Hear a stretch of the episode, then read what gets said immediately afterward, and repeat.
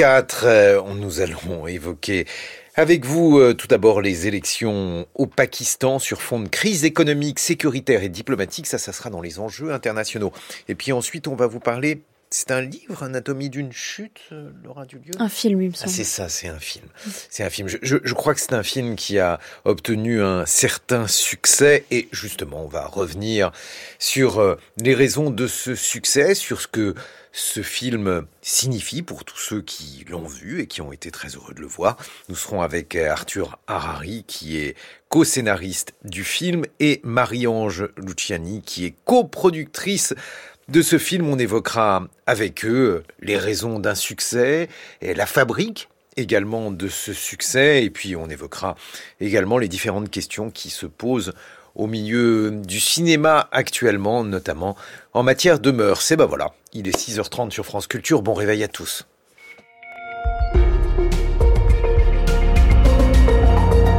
Alors je vous propose Laura Dulieu de présenter le journal. Bonjour Laura. Bonjour Guillaume, bonjour à toutes et à tous. Amélie Oudéa-Castera n'est plus ministre de l'Éducation. C'est l'ancienne garde des Sceaux, euh, Nicole Belloubet, qui la remplace. On connaît depuis hier soir le gouvernement au complet de Gabriel Attal. Après les agriculteurs français, les agriculteurs espagnols montrent leur colère. Plusieurs manifestations ont lieu cette semaine. Enfin, la contrefaçon est un énorme manque à gagner pour l'Union européenne. Le trafic de faux coûte chaque année 16 milliards d'euros au seul secteur de la des cosmétiques et des jouets. Cette fois-ci, ce n'est pas sur le perron de l'Elysée, mais par un communiqué qu'on a appris hier soir la composition finale du gouvernement Attal. Un mois après le remaniement et la nomination des principaux ministres, 20 ministres délégués et secrétaires d'État les rejoignent. L'une des ministres en de plein exercice nommée il y a un mois n'aura cependant pas fait long feu. Amélie Oudéa Castera perd l'éducation nationale, mais conserve le portefeuille des sports et des Jeux olympiques. Elle paye les polémiques à répétition, liées notamment à la scolarisation de ses enfants à Stanislas et à ses critiques de l'école publique. Hier soir, Gabriel Attal a reconnu le malaise sur ce sujet et c'est une revenante qui la remplace à l'éducation, Nicole Belloubet, au terme donc du plus long remaniement de l'histoire de la Ve République, Antoine Marette. Nicole Belloubet remplace l'éphémère ministre de l'Éducation nationale, Amélie Oudéa Castera, des années après avoir remplacé l'éphémère ministre de la Justice, François Bayrou, en 2017. Nicole Belloubet, B à répétition de la Macronie, venue du Parti socialiste, sous l'étiquette duquel elle a été élue locale en Occitanie, une ancienne élue locale venue de la gauche, de quoi rééquilibrer ce gouvernement Attal, une femme d'expérience aussi dans l'éducation nationale, elle qui a été rectrice de l'Académie de Limoges, puis de Toulouse. À l'origine professeure de droit, elle fait un passage au Conseil constitutionnel de 2013 à 2017 avant de se convertir au macronisme, elle devient garde des Sceaux dans le second gouvernement d'Édouard Philippe. C'est pendant cette période que Nicole Belloubet commet une maladresse. Elle remet en cause le droit au blasphème au moment de l'affaire Mila, avant de se raviser.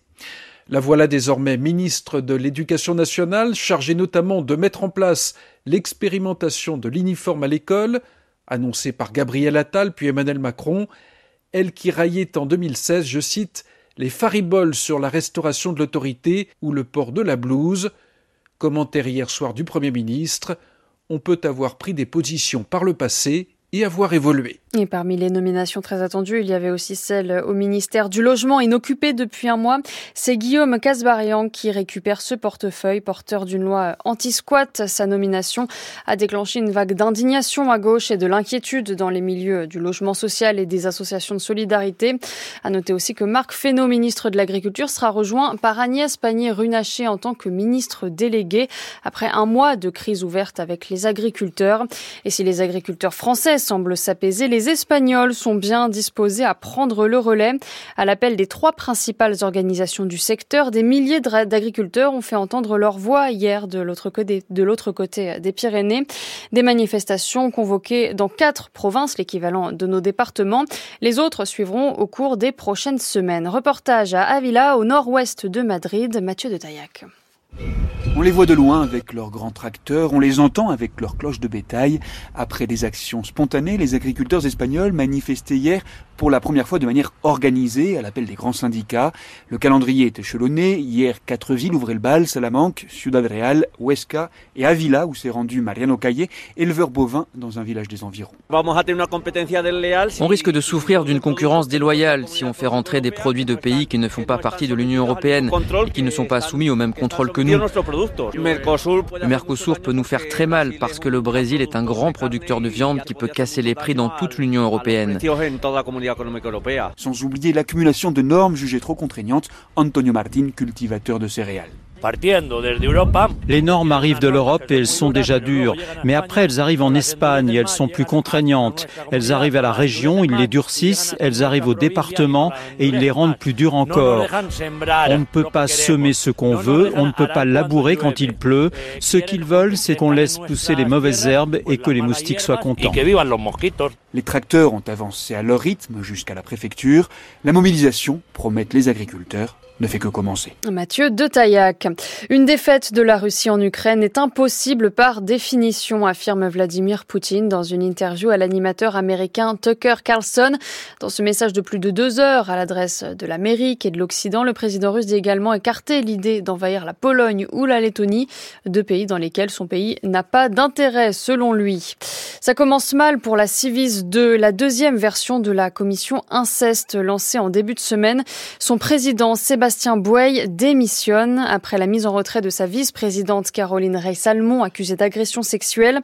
Sébastien Bouey victime d'inceste et responsable d'une association réputée dans le milieu sportif, se dit la cible de calomnies et d'attaques personnelles. En décembre, le gouvernement avait annoncé le maintien de la civise, mais en écartant le juge des enfants Édouard Durand, qui avait à de nombreuses reprises dénoncé les dysfonctionnements de la justice. 6h35 sur France Culture, la suite du journal de Laura Dulieu, la contrefaçon colossal pour l'économie européenne. Selon une étude de l'Office de l'Union européenne pour la propriété intellectuelle, les faux coûtent chaque année 16 milliards d'euros au seul secteur de l'habillement, des cosmétiques et du jouet. Ça représente aussi 200 000 emplois perdus. La France est particulièrement ciblée, tout secteur confondu. C'est le deuxième pays le plus touché au monde après les États-Unis. C'est le thème du grand reportage ce soir à 17h sur France Culture dans lequel Diane Berger a rencontré Régis Messali, le directeur général adjoint de l'UNIFAB, l'Union des fabricants pour la protection internationale de la propriété intellectuelle, une association d'entreprises qui a créé le musée de la contrefaçon à Paris pour alerter sur la diversité des secteurs touchés. Lorsqu'on parle de contrefaçon dans l'inconscient collectif, on a plutôt tendance à s'imaginer qu'il s'agit plutôt de produits de luxe, des sacs à main, des montres, etc. Et comme on peut le voir dans la vitrine qui se situe juste là, on a des produits alimentaires, et notamment une célèbre marque de gâteaux qu'ont l'habitude euh, de consommer les enfants. Et euh, on peut se rendre compte que même ça, c'est sujet à la contrefaçon. Donc en fait, la contrefaçon s'initie dans tous les pans en fait de euh, la maison de chacun. Donc là, on a notamment des imitations de parfums qui reproduisent parfaitement la tête des flacons, qui reproduisent parfaitement la couleur des parfums. On voit qu'il y a des petits soucis sur certains noms. Mais dans ces faux parfums, qu'est-ce qu'on retrouve? Alors dans ces faux parfums, il peut y avoir de tout. Euh, un très bon conservateur pour le parfum qui ne coûte pas cher, mais qui tourne extrêmement vite et qui peut risquer de, de provoquer des allergies, c'est l'urine animale qui est utilisé par les, par les contrefacteurs pour essayer de fixer la couleur et l'odeur du produit. Mais euh, généralement, on se rend compte, euh, selon les tests qui sont réalisés, que c'est un conservateur qui tourne extrêmement vite et qui peut euh, porter atteinte à la santé du consommateur. Contrefaçon, faux produits, trafic authentique, un grand reportage de Diane Berger diffusé ce soir entre 17 et 18 heures, réalisé par Annie Bro et présenté par Aurélie Kiefer. Le temps est pluvieux ce matin avec une vigilance orange crue dans le Pas-de-Calais, même si ailleurs les pluies se calment dans le reste du pays sauf dans le sud-est où il commence à pleuvoir. Les températures sont douces entre 7 et 11 degrés d'est en ouest et entre 10 et 13, 10 et 13 degrés près des côtes. 6h38, c'est l'heure des matins de culture avec vous, Guillaume. Merci, Laura Dulieu. Et voici les échos de la planète. Autant dire vos échos de la planète, Catherine Dutu. Bonjour, Guillaume, bonjour à toutes et à tous. C'est l'image et le son de la nuit. Joe Biden s'est fermement défendu après un rapport qui le décrit comme un homme âgé avec une mauvaise mémoire. C'est ce qu'affirme le procureur spécial chargé d'enquêter sur la gestion de documents confidentiels par Joe Biden retrouvés dans son garage. Dans un rapport de 388 pages, le procureur euh, ne recommande pas de poursuite juridique contre le président américain, mais il expose sa principale vulnérabilité, son âge 81 ans, et sa mémoire qui a empiré. Joe Biden ne se souvenait plus de la période où il était vice-président, ni exactement de l'année où son fils aîné, Beau, était mort, a affirmé le procureur spécial, jugement inapproprié selon la Maison-Blanche. Je suis bien intentionné, je suis un homme âgé, mais je sais ce que je fais. Bon sang, s'est agacé Joe Biden lors de cette conférence de presse, relayée notamment par le Washington Post et Fox News. Le président américain se targue d'avoir une bonne mémoire, d'avoir remis les États-Unis sur pied. Comment aurais-je pu passer autant de lois qui font avancer le pays a encore ironisé Joe Biden. Peut-être que j'oubliais ce qui se passait. mais, mais lors... il se souvenait qui était le président ou pas? Eh bien, alors le président, effectivement, effectivement, lors de cette même conférence de presse, euh, Joe Biden a évoqué des discussions sur l'aide humanitaire pour la bande de Gaza avec, a-t-il dit, le président du Mexique, Al-Sisi. Il a donc confondu le président égyptien. Ça nous arrive à tous. Le président égyptien. Euh, de la même manière, cette semaine, Joe Biden avait confondu le président de la France, Emmanuel Macron, avec François Mitterrand et l'ancienne. Qui ne le fait pas et l'ancienne chancelière allemande Angela Merkel avec ses prédécesseurs. Autant dire que ces déclarations fournissent de nouvelles armes au camp républicain pour expliquer que Joe Biden n'est pas en état de briguer un second mandat présidentiel. Bon, vous allez y revenir dans votre revue de presse internationale dans une heure, Catherine. Qu'est-ce qu'il y a d'autre à la une? Un reportage rare que nous propose El País. Nous pousserons les portes de la méga prison où sont enfermés 12 500 criminels au Salvador, considérés comme les plus dangereux membres des Maras, ces gangs salvadorien, un établissement où la sécurité est maximale, vous l'entendrez, aucun contact avec le monde extérieur. Merci Catherine, à dans une heure donc. À tout à l'heure. Les matins de France Culture, Guillaume Erner. Et voici les enjeux internationaux. Les élections législatives se sont déroulées hier au Pakistan dans un climat de grande violence. Élections attendues depuis la dissolution du Parlement en août dernier. Le pays, en partie tenu par les militaires, fait face à une crise à la fois sécuritaire, économique et diplomatique. Alors que l'ex-premier ministre et leader de l'opposition Imran Khan est emprisonné, c'est Nawaz Sharif ancienne figure de la vie politique qui est pressentie à la tête du gouvernement, quelle perspective politique offre le Parlement pakistanais aujourd'hui? Bonjour Didier Chaudet. Bonjour. Vous êtes chercheur associé à l'Institut français d'études sur l'Asie centrale. Il faut d'abord nous dire quelques mots sur euh, le Pakistan, sa situation et puis le type de régime en place. Oh, vous avez une démocratie normalement au, Pakistan, une, démocratie parlementaire. Euh, aujourd'hui, les élections euh, qui ont lieu au Pakistan, c'est des élections pour l'Assemblée nationale et pour euh, l'Assemblée des différents territoires euh, régionaux des quatre grandes provinces notamment. Euh, mais en fait, depuis 2007-2008, c'est-à-dire depuis la, la, perte de pouvoir par Musharraf, par le, le chef militaire euh, à l'époque qui dirigeait le, le, pays de fait, on a un régime hybride où l'armée a une influence forte et où les civils essayent de s'imposer face à l'armée. On avait un certain équilibre jusqu'à l'arrivée d'Imran Khan. Imran Khan a voulu jouer euh, un coup euh, fort, a voulu en fait suivre à mon avis l'exemple d'Erdogan, s'opposer à son armée pour euh, s'imposer politiquement et ça a raté. Donc aujourd'hui on est dans une situation inverse où l'armée est en fait plus forte qu'elle ne l'était il y a quelques années. Mhm. Et donc il faut justement nous expliquer quel est le rôle et la place d'un gouvernement face à l'armée, mais aussi euh, face à l'establishment, les élites économiques euh, en place. Est-ce que tout ça a interféré dans la campagne électorale? Ah, totalement. ce qu'on appelle l'establishment, qui est en fait euh, les, les principales élites euh, politiques, économiques, mais aussi militaires, euh, c'est l'effet Imran Khan. Encore une fois, son but était de s'imposer, de d'être l'Erdogan du, du Pakistan, de transformer du coup la situation où en fait il y avait un certain équilibre des, des pouvoirs, un équilibre en faveur de l'armée, et euh, bien sûr, pour un certain nombre de, force établie, c'était inacceptable. Et peut-être même que pour la stabilité du pays, c'était difficile à, concevoir. D'où des, élections qu'on ne peut pas présenter bien sûr comme euh, totalement ouvertes, avec un Imran Khan en prison qui a été euh, ciblé par, euh, par la justice de façon extrêmement forte, comme son principal challenger par le passé, Nawaz Sharif, qui aujourd'hui a été blanchi. Alors, qui est justement Nawaz Sharif, ce challenger qui a été blanchi, comme vous venez de nous l'expliquer, Didier Chaudet?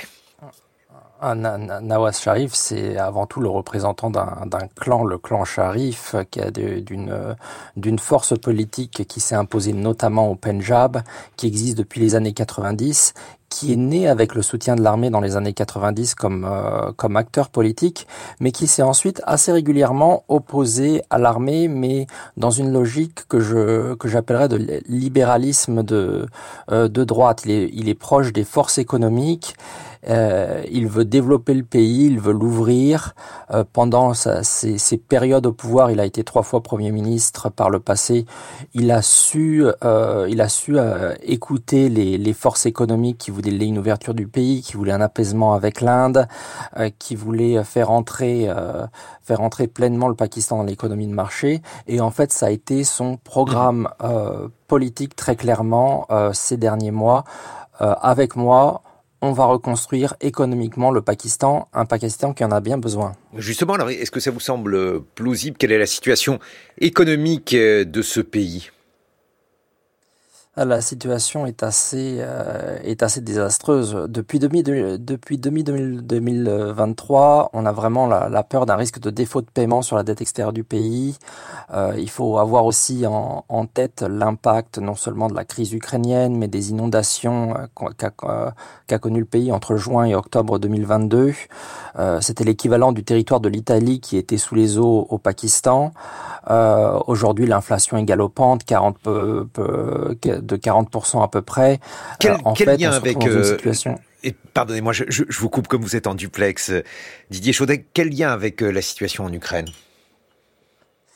C'est tout simplement c'est le, le, le, la, la, guerre en Ukraine a fait augmenter les prix euh, du blé qui venait d'Ukraine et de, de, Russie et le Pakistan était dépendant de cette denrée alimentaire. Encore plus après euh, les, les inondations de juin-octobre 2022. Euh, Mais en fait, si on veut regarder la situation du Pakistan telle qu'elle est aujourd'hui, le problème économique date des années 90, quand l'Inde s'ouvrait économiquement, se libéralisait économiquement au début des années 90, le Pakistan était embourbé dans une lutte de pouvoir entre l'armée et les élites politiques. Le poisson pourrisse par la tête, les poissons pourrissent par la tête comme disent les Chinois, et là on est en, en plein dedans dans la situation économique du Pakistan.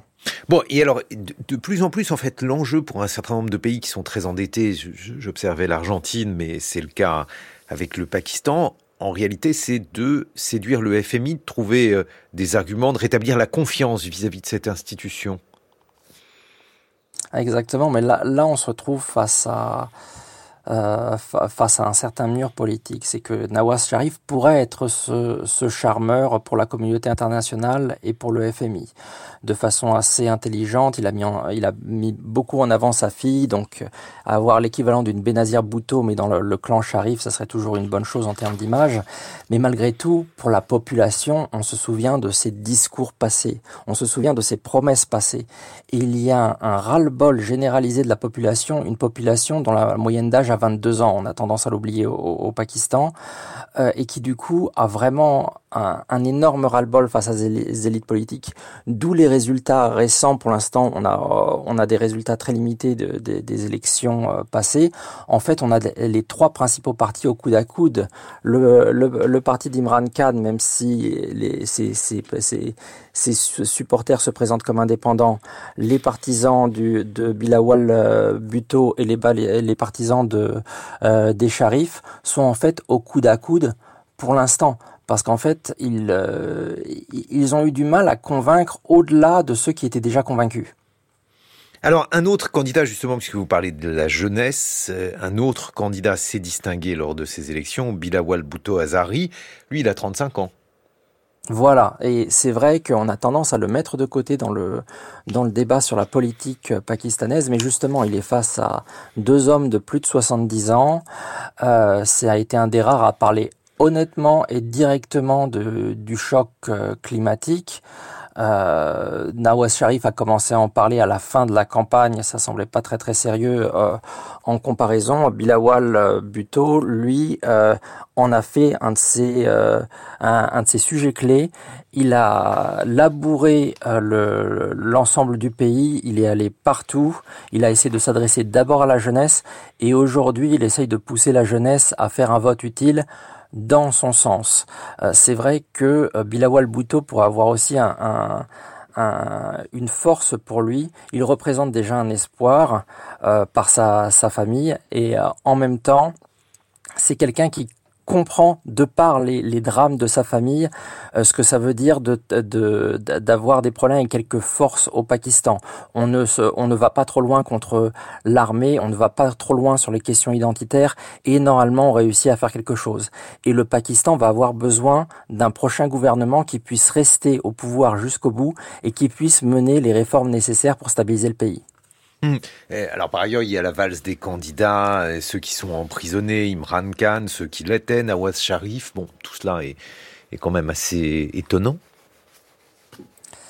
C'est c'est presque plus triste qu'étonnant parce que ça on, on pouvait on pouvait s'y entendre et en fait je peux faire une, une prédiction aujourd'hui c'est que les, les accusations contre Imran Khan ont été tellement bâclées d'un point de vue judiciaire de quoi est-il accusé? demain, si Imran, Oh, il est, accusé de, corruption. Euh, il est accusé de, s'être marié à sa femme de façon non islamique. Encore une fois, toutes ces accusations ont un petit peu un petit cachet d'ironie parce que Imran Khan se présentait comme le candidat anti-corruption. On l'accuse de corruption. On, on l'accuse d'avoir vendu des, cadeaux euh, donnés par d'autres chefs d'État et on, l'accuse de ne pas être assez islamique en s'étant marié avec sa dernière femme euh, moins de 40 jours après le divorce de, de, cette dernière. Donc à chaque fois, bien sûr, il y a clairement, clairement un ciblage, des attaques, et chaque fois, les, les peines imposées sont disproportionnées. Mais je pense que c'est fait exprès. C'est-à-dire que si à un moment il réussit à, à montrer qu'il veut bien rentrer dans le rang, même si c'est dans un an, dans deux ans, euh, toutes les accusations contre lui vont disparaître et il va pouvoir sortir ou il va pouvoir échapper à, à la prison comme Nawaz, Nawaz Sharif avant lui. Nawaz Sharif avait d'énormes accusations de corruption contre lui et il s'en est sorti malgré tout. Merci beaucoup Didier Chaudet. Je rappelle que vous êtes chercheur associé à l'Institut français d'études sur l'Asie centrale. Dans quelques instants, nous serons avec Pierre Repère, avec Science. Et alors, on va évoquer un océan, euh, un océan qui a été euh, découvert sur une lune de Saturne. Voilà. France Culture. L'esprit d'ouverture. France Culture propose, en avant-première, une séance d'écoute d'un épisode de LSD, la série documentaire MOI, la main-d'œuvre immigrée en lutte, de Marie Chartron, réalisée par Franck Lilin. Alors que Missak Manouchian entre au Panthéon, et avec lui la mémoire des résistants étrangers, cette série raconte l'histoire d'une organisation militante et culturelle à travers des biographies singulières. Rendez-vous ce dimanche à 14h au Mémorial de la Shoah à Paris pour échanger avec l'équipe. Entrée gratuite sur réservation. Plus d'infos, franceculture.fr. 6h52 sur France Culture. Eh bien écoutez, bonjour Pierre Repère. Bonjour Guillaume. Avec Science et avec vous, aujourd'hui, vous allez nous parler d'un océan. Alors bon, ça, jusqu'ici, rien de très anormal, mais cet océan, il a été découvert sur le satellite MIMAS.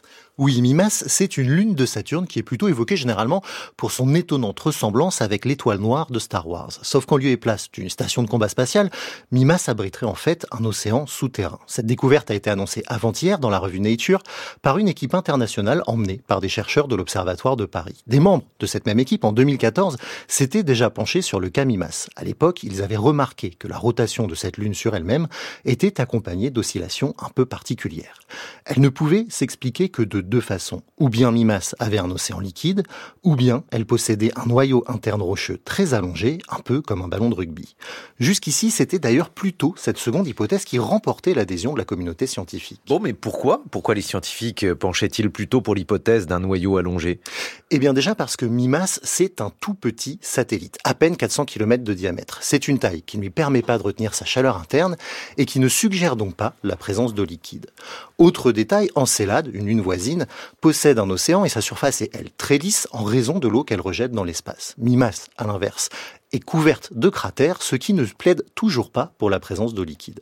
Et malgré ça, c'est finalement l'hypothèse de l'océan qui vient de l'emporter. Et pour s'en assurer, les astronomes ont étudié de très près le mouvement orbital de cette Lune en analysant des milliers d'images prises par la sonde Cassini, comme l'explique l'astronome Valérie Lenné, un des auteurs de cette étude. Nous avions vraiment besoin de comprendre le mouvement des 19 lunes de Saturne pour être certain d'avoir une représentation la plus exacte possible du mouvement de Mimas lui-même. Et donc, en étudiant ces 19 lunes, nous avons été en mesure de trouver la rétroaction du mouvement de rotation de Mimas sur son mouvement orbital. Autrement dit, en regardant très précisément l'orbite de Mimas, eh bien, vous pouvez décomposer ce mouvement en une somme de termes mathématiques qui correspondent à des dérives euh, dans le temps, des variations de, de la taille de l'ellipse, etc. Bref, vous avez tout un tas de termes. Et parmi tous ces termes-là, il y en avait un qui était tout petit, qui était une euh, dérive supplémentaire de l'orientation de l'ellipse dans l'espace. Et cette dérive, en fait, et la partie qui nous intéressait était faible, ça représentait 10 km de déplacement sur 13 ans. Et donc, en trouvant ce petit signal de 10 km, nous avons été capables de dire que, ben non, c'est vraiment un océan. Sous la couche de glace, ça ne peut pas être un intérieur froid et rigide, quelle que soit la forme d'ailleurs du noyau de silicate. Les scientifiques estiment que sous une couche de 20 à 30 km de glace, un océan de 60 km de profondeur s'étend sous la surface de Mimas. Entre 50 et 60% du volume de ce satellite serait finalement d'ailleurs composé d'eau liquide. D'accord, il y a donc bien un océan, mais comment s'est-il formé sous la glace? En fait, pour comprendre ça, il faut savoir que l'orbite de Mimas, par le passé, était sans doute bien plus perturbée et excentrique qu'elle ne l'est aujourd'hui. Conséquence, Mimas aurait subi de plein fouet les effets de marée dus à la gravité de Saturne, au point de conduire la glace à se réchauffer peu à peu. C'est ce que détaille Valérie Lenné. Eh bien, il faut comprendre que les lunes de Saturne se perturbent euh, au cours du temps. Et ce que nous pensons, c'est qu'il y a à peu près 10, 20, 25 millions d'années, L'orbite de Mimas a été fortement perturbée par l'attraction gravitationnelle d'autres lunes de Saturne qui sont un peu plus loin. Ce faisant, l'excentricité de Mimas a probablement triplé par rapport à la valeur actuelle. Aujourd'hui, elle représente 2%, c'est-à-dire que c'est relativement circulaire, mais pas tout à fait. Et effectivement, bien dans le passé, elle était un peu plus excentrique. Cette valeur euh, relativement élevée pour une lune de son excentricité a permis aux frictions internes exercées par marée sur Mimas d'être suffisantes pour faire fondre la glace. Et à partir du moment où vous commencez à créer de l'eau liquide dans l'intérieur du Mimas, le système s'emballe et se met à produire beaucoup de chaleur parce que vous gagnez beaucoup en flexibilité, en déformation à l'intérieur de l'objet. Et donc, c'est comme quand vous vous frottez les mains, eh bien, ça crée de la chaleur. Vous convertissez de l'énergie mécanique sous forme de chaleur. C'est ce qui s'est passé à l'intérieur de Mimas il y a moins de 25 millions d'années. Et donc l'origine soudaine de cet océan est liée à la perturbation gravitationnelle d'autres lunes de Saturne il y a à peu près 25 millions d'années. Mimas entre désormais dans un club très fermé des satellites du système solaire qui possèdent un océan interne avec Encelade bien sûr, mais aussi Europe, Ganymède ou encore Titan. Ce que cette étude suggère aussi, c'est que d'autres lunes pourraient bien être de bonnes candidates à la présence d'océans. On va donc pouvoir regarder d'un œil nouveau Dionée, une autre lune de Saturne, Callisto, une lune de Jupiter ou encore Triton, une lune de Neptune. Enfin et, et surtout, si un lieu aussi improbable que Mimas peut abriter des conditions favorables à l'émergence de la vie, c'est-à-dire de l'eau liquide, alors peut-être que le système solaire est finalement un lieu un tout petit peu moins hostile qu'on ne le suppose. Merci beaucoup, Pierre Repère. C'était avec Science.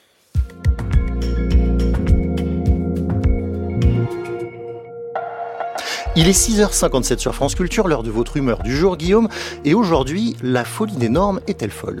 Oui, je contemple la une du Figaro Magazine de cette semaine, intitulée La folie des normes, et je comprends cette une, Pierre. C'est vendredi, on est tous fatigués, et il n'y a rien de plus facile qu'une une sur les normes imbéciles et rigolotes présentes dans notre beau pays, dans les domaines les plus variés, l'agriculture, le logement, les mairies, l'agriculteur qui passe, me dit le Figaro Magazine, 8 à 10 heures par semaine dans un champ de paperasse, champ qui doit d'ailleurs désormais être fauché, j'imagine, sur l'écran. Interrogé dans les pages de ce même Figaro Magazine, Gaspard Koenig estime qu'il faut faire table rase de toutes ces normes. Les détricoter, dit-il, est impossible, sauf les normes environnementales qu'il veut garder. Et ben voilà, les normes, c'est ça. Chaque Français pense en son fort intérieur qu'il n'en peut plus des normes, sauf celles qui concernent les oiseaux, les récoltes, les pizzas surgelées, les ascenseurs pour immeubles de grande hauteur, les gîtes et les établissements recevant du public, ou bien encore les normes visant à limiter les accidents de bilboquet. Ces normes ne viennent pas de nulle part, mais de nous-mêmes, de notre propension à vouloir vivre dans un monde de plus en plus sûr, de plus en plus domestiqué, luttant avec les moyens modernes, c'est-à-dire juridiques, contre ce que le sociologue Ulrich Beck appelle la société du risque. Alors bien sûr, c'est rigolo de se moquer de cette loi qui impose d'appeler un professionnel pour changer une ampoule si le culot de celle-ci fait plus de 12,5 mm, mais c'est peut-être la conséquence lointaine de ce jour où un homme s'est électrocuté en changeant une ampoule dans son bain. Adam Smith disait que nous mangions du pain non pas grâce à la gentillesse du boulanger, mais grâce à son égoïsme. Mais on pense aujourd'hui que cet égoïsme doit être encadré, le taux de gluten mesuré, le pain surgelé traqué, le poids de sa baguette vérifié, le lundi donné pour que le petit mitron ne vive pas une vie d'esclave. C'est avec cette accumulation de demandes absolument légitimes que le boulanger, il n'y a pas que lui, est tombé dans le pétrin. Et c'est très précisément comme ceci que les normes sont devenues absolument énormes. Les matins de France Culture. Guillaume Erner. Et dans quelques instants, aux environs de 7h40, on va vous parler d'un film au sommet, Anatomie d'une chute. Anatomie d'une chute qui est un succès, un succès en France, un succès mondial et peut-être plus d'ailleurs euh, si affinité, puisque ce film a aujourd'hui 5 nominations aux Oscars, 7 au BAFTA, 11 au César. Je vous le rappelle, pourquoi un tel succès? Eh ben, On va essayer de faire l'anatomie de celui-ci en compagnie du co-scénariste du film Arthur Harari et de sa coproductrice Marie-Ange Luciani. 7 heures sur France Culture.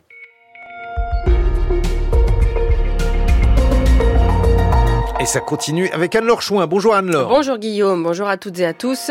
Nous reviendrons sur ce nouveau gouvernement dévoilé hier soir et qui compte 21 nouveaux entrants, dont Nicole Belloubet, ancienne garde des Sceaux et désormais ministre de l'Éducation nationale. Le nouveau titulaire au logement Guillaume Casbarian fait quant à lui l'objet de nombreuses critiques des acteurs du logement social. Et puis la politique migratoire de l'Europe est toujours en construction. Hier, la présidente de la Commission européenne a promis 210 millions d'euros à la Mauritanie pour sous-traiter le problème. Après journal, Marguerite Caton, votre question du jour. Les cyberattaques sont-elles une fatalité? Réponse à 7h15.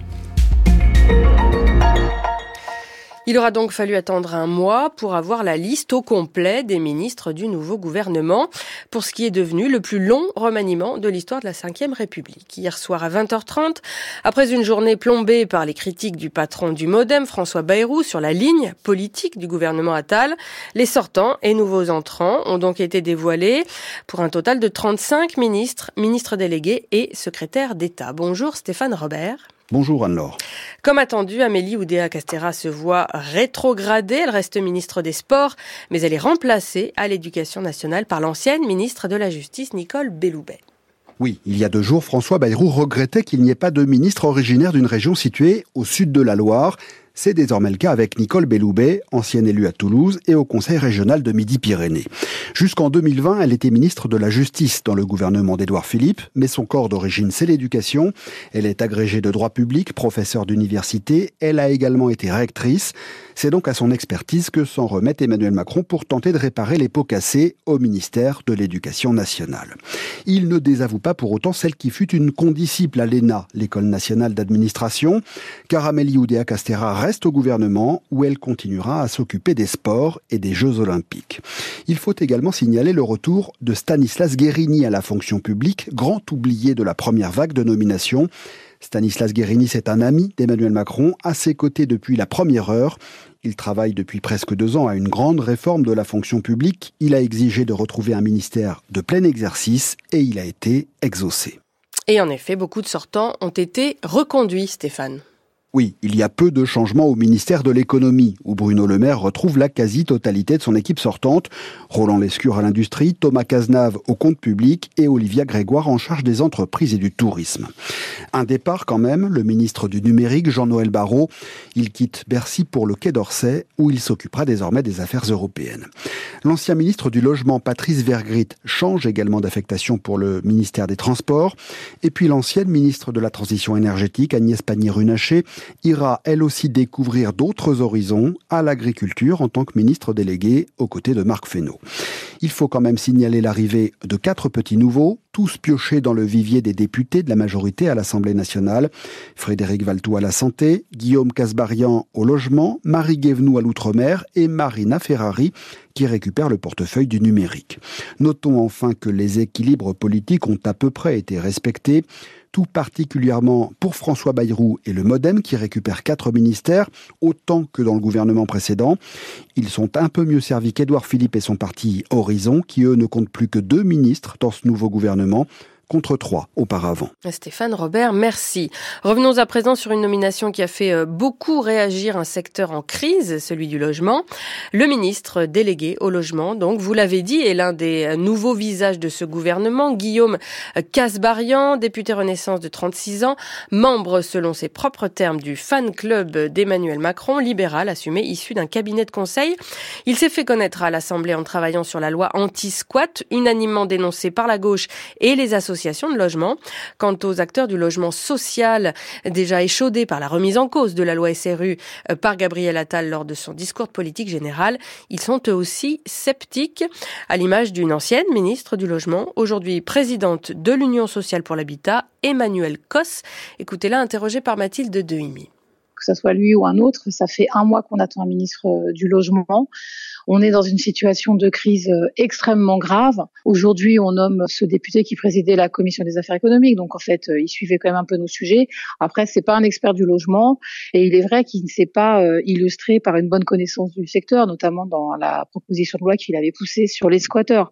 J'en suis à un stade où la personne importe peu. Hein. Ce qui m'importe, moi, c'est qu'est-ce qu'il va nous dire dès demain, quelles sont ses marges de manœuvre, est-ce que il va y avoir des corrections économiques pour nous aider à produire du logement? Est-ce qu'on va avoir les moyens de réguler les marchés, notamment sur la location saisonnière, pour retrouver une offre locative? Et surtout, est-ce que ce nouveau ministre va s'engager à ne surtout pas réformer la loi SRU parce que ça serait absolument dramatique pour maintenir les enjeux d'équité territoriale? On reviendra sur ce nouveau gouvernement dans nos prochaines éditions.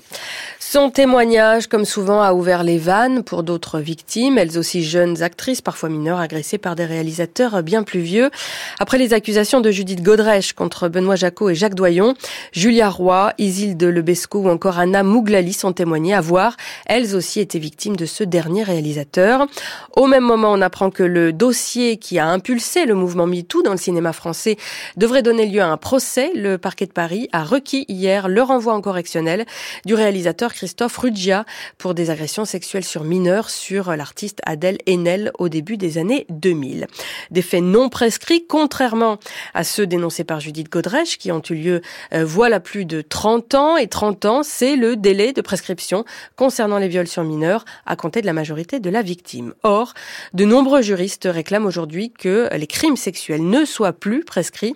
C'est le cas euh, de Catherine Le Maguerès, juriste également. Écoutez-la au micro de Julie Paco les arguments qui ont été avancés depuis le 19e siècle tombent les uns après les autres. Historiquement, c'était celui de la paix sociale. On sait aujourd'hui que c'est que la paix sociale des agresseurs et de ceux qui les soutiennent, parce que les victimes, elles n'oublient pas et continuent à vivre avec ces violences et auraient besoin de les dénoncer à leur rythme au moment où c'est opportun pour elles. Ça, c'est le premier point. Deuxième point pour la paix sociale, c'est que on n'est pas à l'abri d'une réitération. Et d'ailleurs, on sait que particulièrement en matière de violence à l'encontre des enfants, les mises en cause sont souvent des c'est-à-dire qu'ils ont pu recommencer. Le père a violé ses enfants et le grand-père violera ses petits-enfants. S'il avait pu être arrêté, s'il n'y avait pas eu de prescription qui s'était opposée, ben, on aurait pu l'arrêter avant. Donc c'est un message d'impunité en fait, cette prescription. C'est aussi pour ça que qu'elle tient pas en termes de paix sociale. Il faut sortir du déni dans lequel euh, la société s'enferme sur ces questions de violence sexuelle. Et la prescription, ça participe du déni. Parce qu'on se dit, ah bah c'est bon, euh, allez, on va oublier, on tourne la page, euh, c'est prescrit, on n'a plus rien à faire. Mais quand on voit l'affaire PPDA ou, l'affaire de Godrèche, euh, mais en fait, c'est inhumain d'opposer la prescription à des femmes qui ont eu le courage de dévoiler, de s'exposer au regard public, et on leur dit c'est prescrit. Donc votre parole ne vaut rien parce que c'est prescrit. C'est aussi dans ce contexte que le président de la nouvelle Civise, la commission indépendante sur l'inceste et les violences sexuelles faites aux enfants, euh, qu'il a annoncé sa démission hier, quelques jours à peine après sa prise de fonction. Sa vice-présidente, accusée d'agression sexuelle, était mise en retrait. On y reviendra euh, plus largement dans le journal de 8 heures. On l'évoquait hier dans nos journaux, cette fuite géante de données médicales relevées par la CNIL après une cyberattaque qui a touché plus de 33 millions de la Commission nationale informatique et liberté enquête à présent sur ce piratage de deux plateformes qui gèrent l'accès aux complémentaires santé. Et Tarache Legal, c'est tout un processus qui va se mettre en route désormais via l'Agence nationale de la sécurité des systèmes d'information. Très vite, dans ce genre d'attaque, l'ANSI, l'Agence nationale, envoie ses experts. Ce sont les premiers pompiers, dit Baptiste Robert, spécialiste en cybersécurité. Ils arrêtent le feu, vérifient que les intrus sont partis, cherchent la source de l'incendie, tout en conservant les preuves, c'est capital, et remettre le système en route si possible. Parallèlement, comme une enquête est ouverte, eh bien c'est souvent le COM pour commandement, cybergende pour cybergendarmerie qui mène ces investigations. Or, il est très difficile d'estimer leur durée, affirme Arnaud Lemaire de la société F5 qui sécurise des applications. La notion du, du temps dans le monde de la cyber, elle n'est pas forcément factuelle.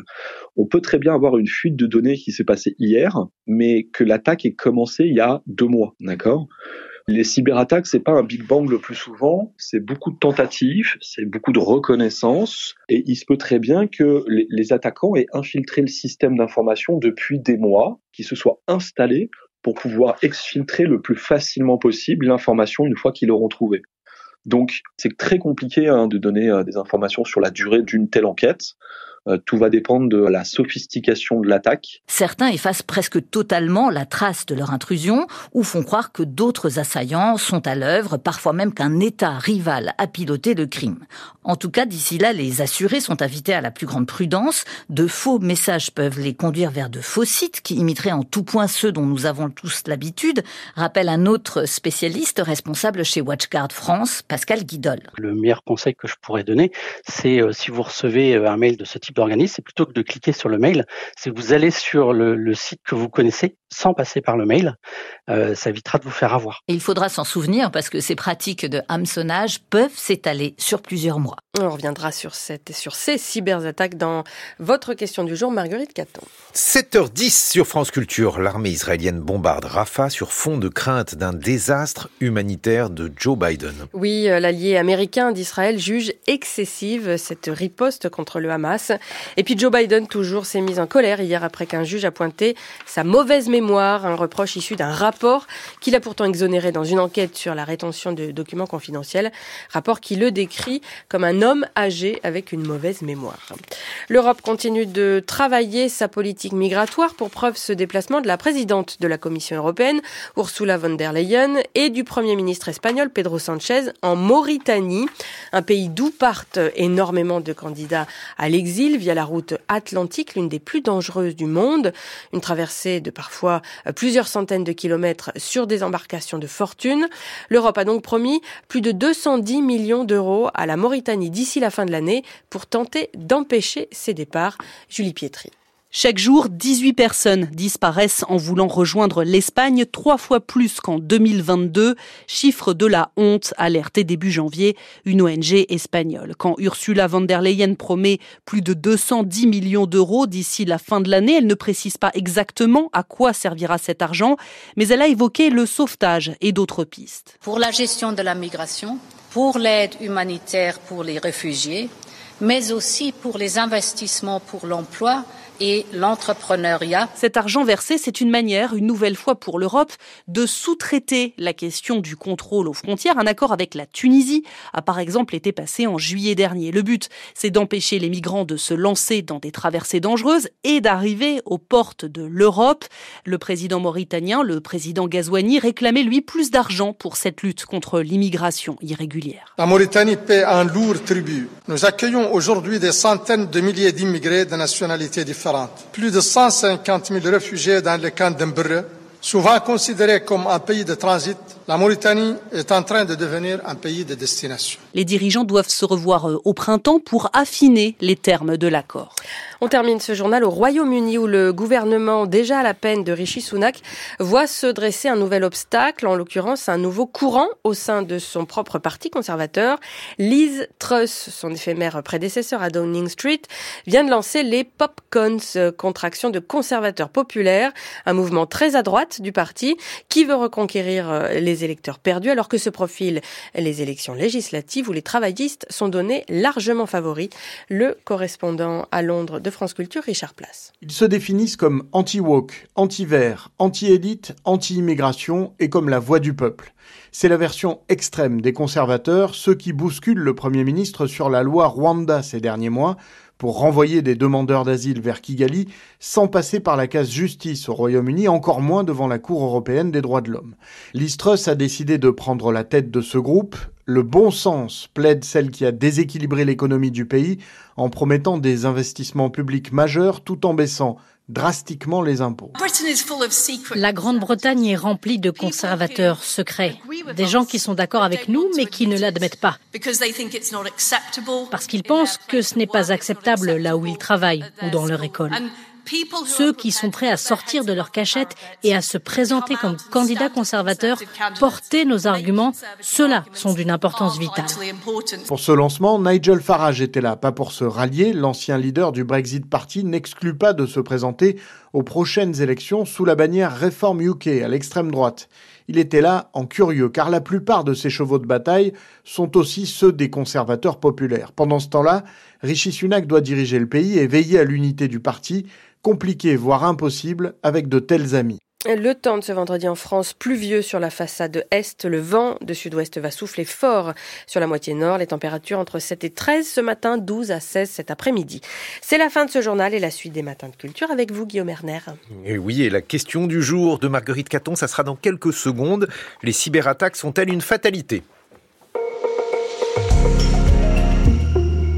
Et à 7h14, voici en intégralité l'anatomie d'une chute. –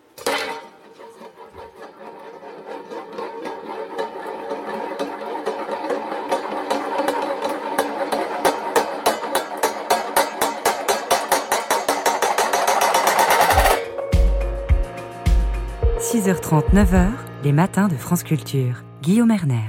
Alors là, Marguerite Caton, je vous dis bonjour. Bonjour Guillaume, bonjour à tous. Vous revenez sur les cyberattaques d'Almeris et Viamedis. Oui, les investigations sont encore en cours, mais déjà le piratage des données de ces deux entreprises qui assurent la gestion du tiers payant pour des mutuelles et des complémentaires santé s'annonce gravissime, d'une ampleur exceptionnelle. 33 millions de personnes sont possiblement concernées. Les malfaiteurs ont notamment fait main basse sur leur identité, assortie de leur numéro de sécurité sociale. Nicolas Arpagian va nous informer des risques. Bonjour monsieur. Bonjour.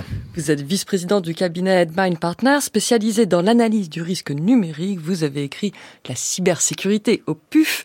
Quelle est la valeur de ces données pour les pirates? Alors, elles sont importantes pourquoi? Parce qu'elles sont nombreuses, vous avez évoqué euh, dizaines de millions, elles sont précises, pourquoi? Parce que ce sont des données administratives et donc effectivement, elles permettent euh, d'identifier les personnes, donc elles correspondent à la définition des données personnelles qui font l'objet d'une protection particulière. Et enfin, elles sont pérennes parce que comme ce sont les données que l'on fournit à l'administration sociale, c'est bien notre vrai nom, véritable identité, véritable date de naissance, évidemment véritable numéro d'inscription au répertoire, ce fameux numéro de sécurité sociale. Donc ce n'est pas comme quand on met un pseudo, par exemple, lorsqu'on s'inscrit sur euh, la carte de fidélité d'un grand magasin. Donc ce sont des informations qui ont une valeur sur la durée parce qu'elles ne sont pas substituables. On ne peut pas changer sa date de naissance ou son identité ou son numéro de sécurité sociale. Et cette valeur, elle est monétisable pour les Elle est monétisable parce que, euh, effectivement, pour plusieurs, il y a plusieurs déclinaisons envisageables. La première, c'est déjà l'usurpation d'identité, un certain nombre de démarches administratives qui peuvent être effectuées ou en tout cas entamé sur la base de ces informations.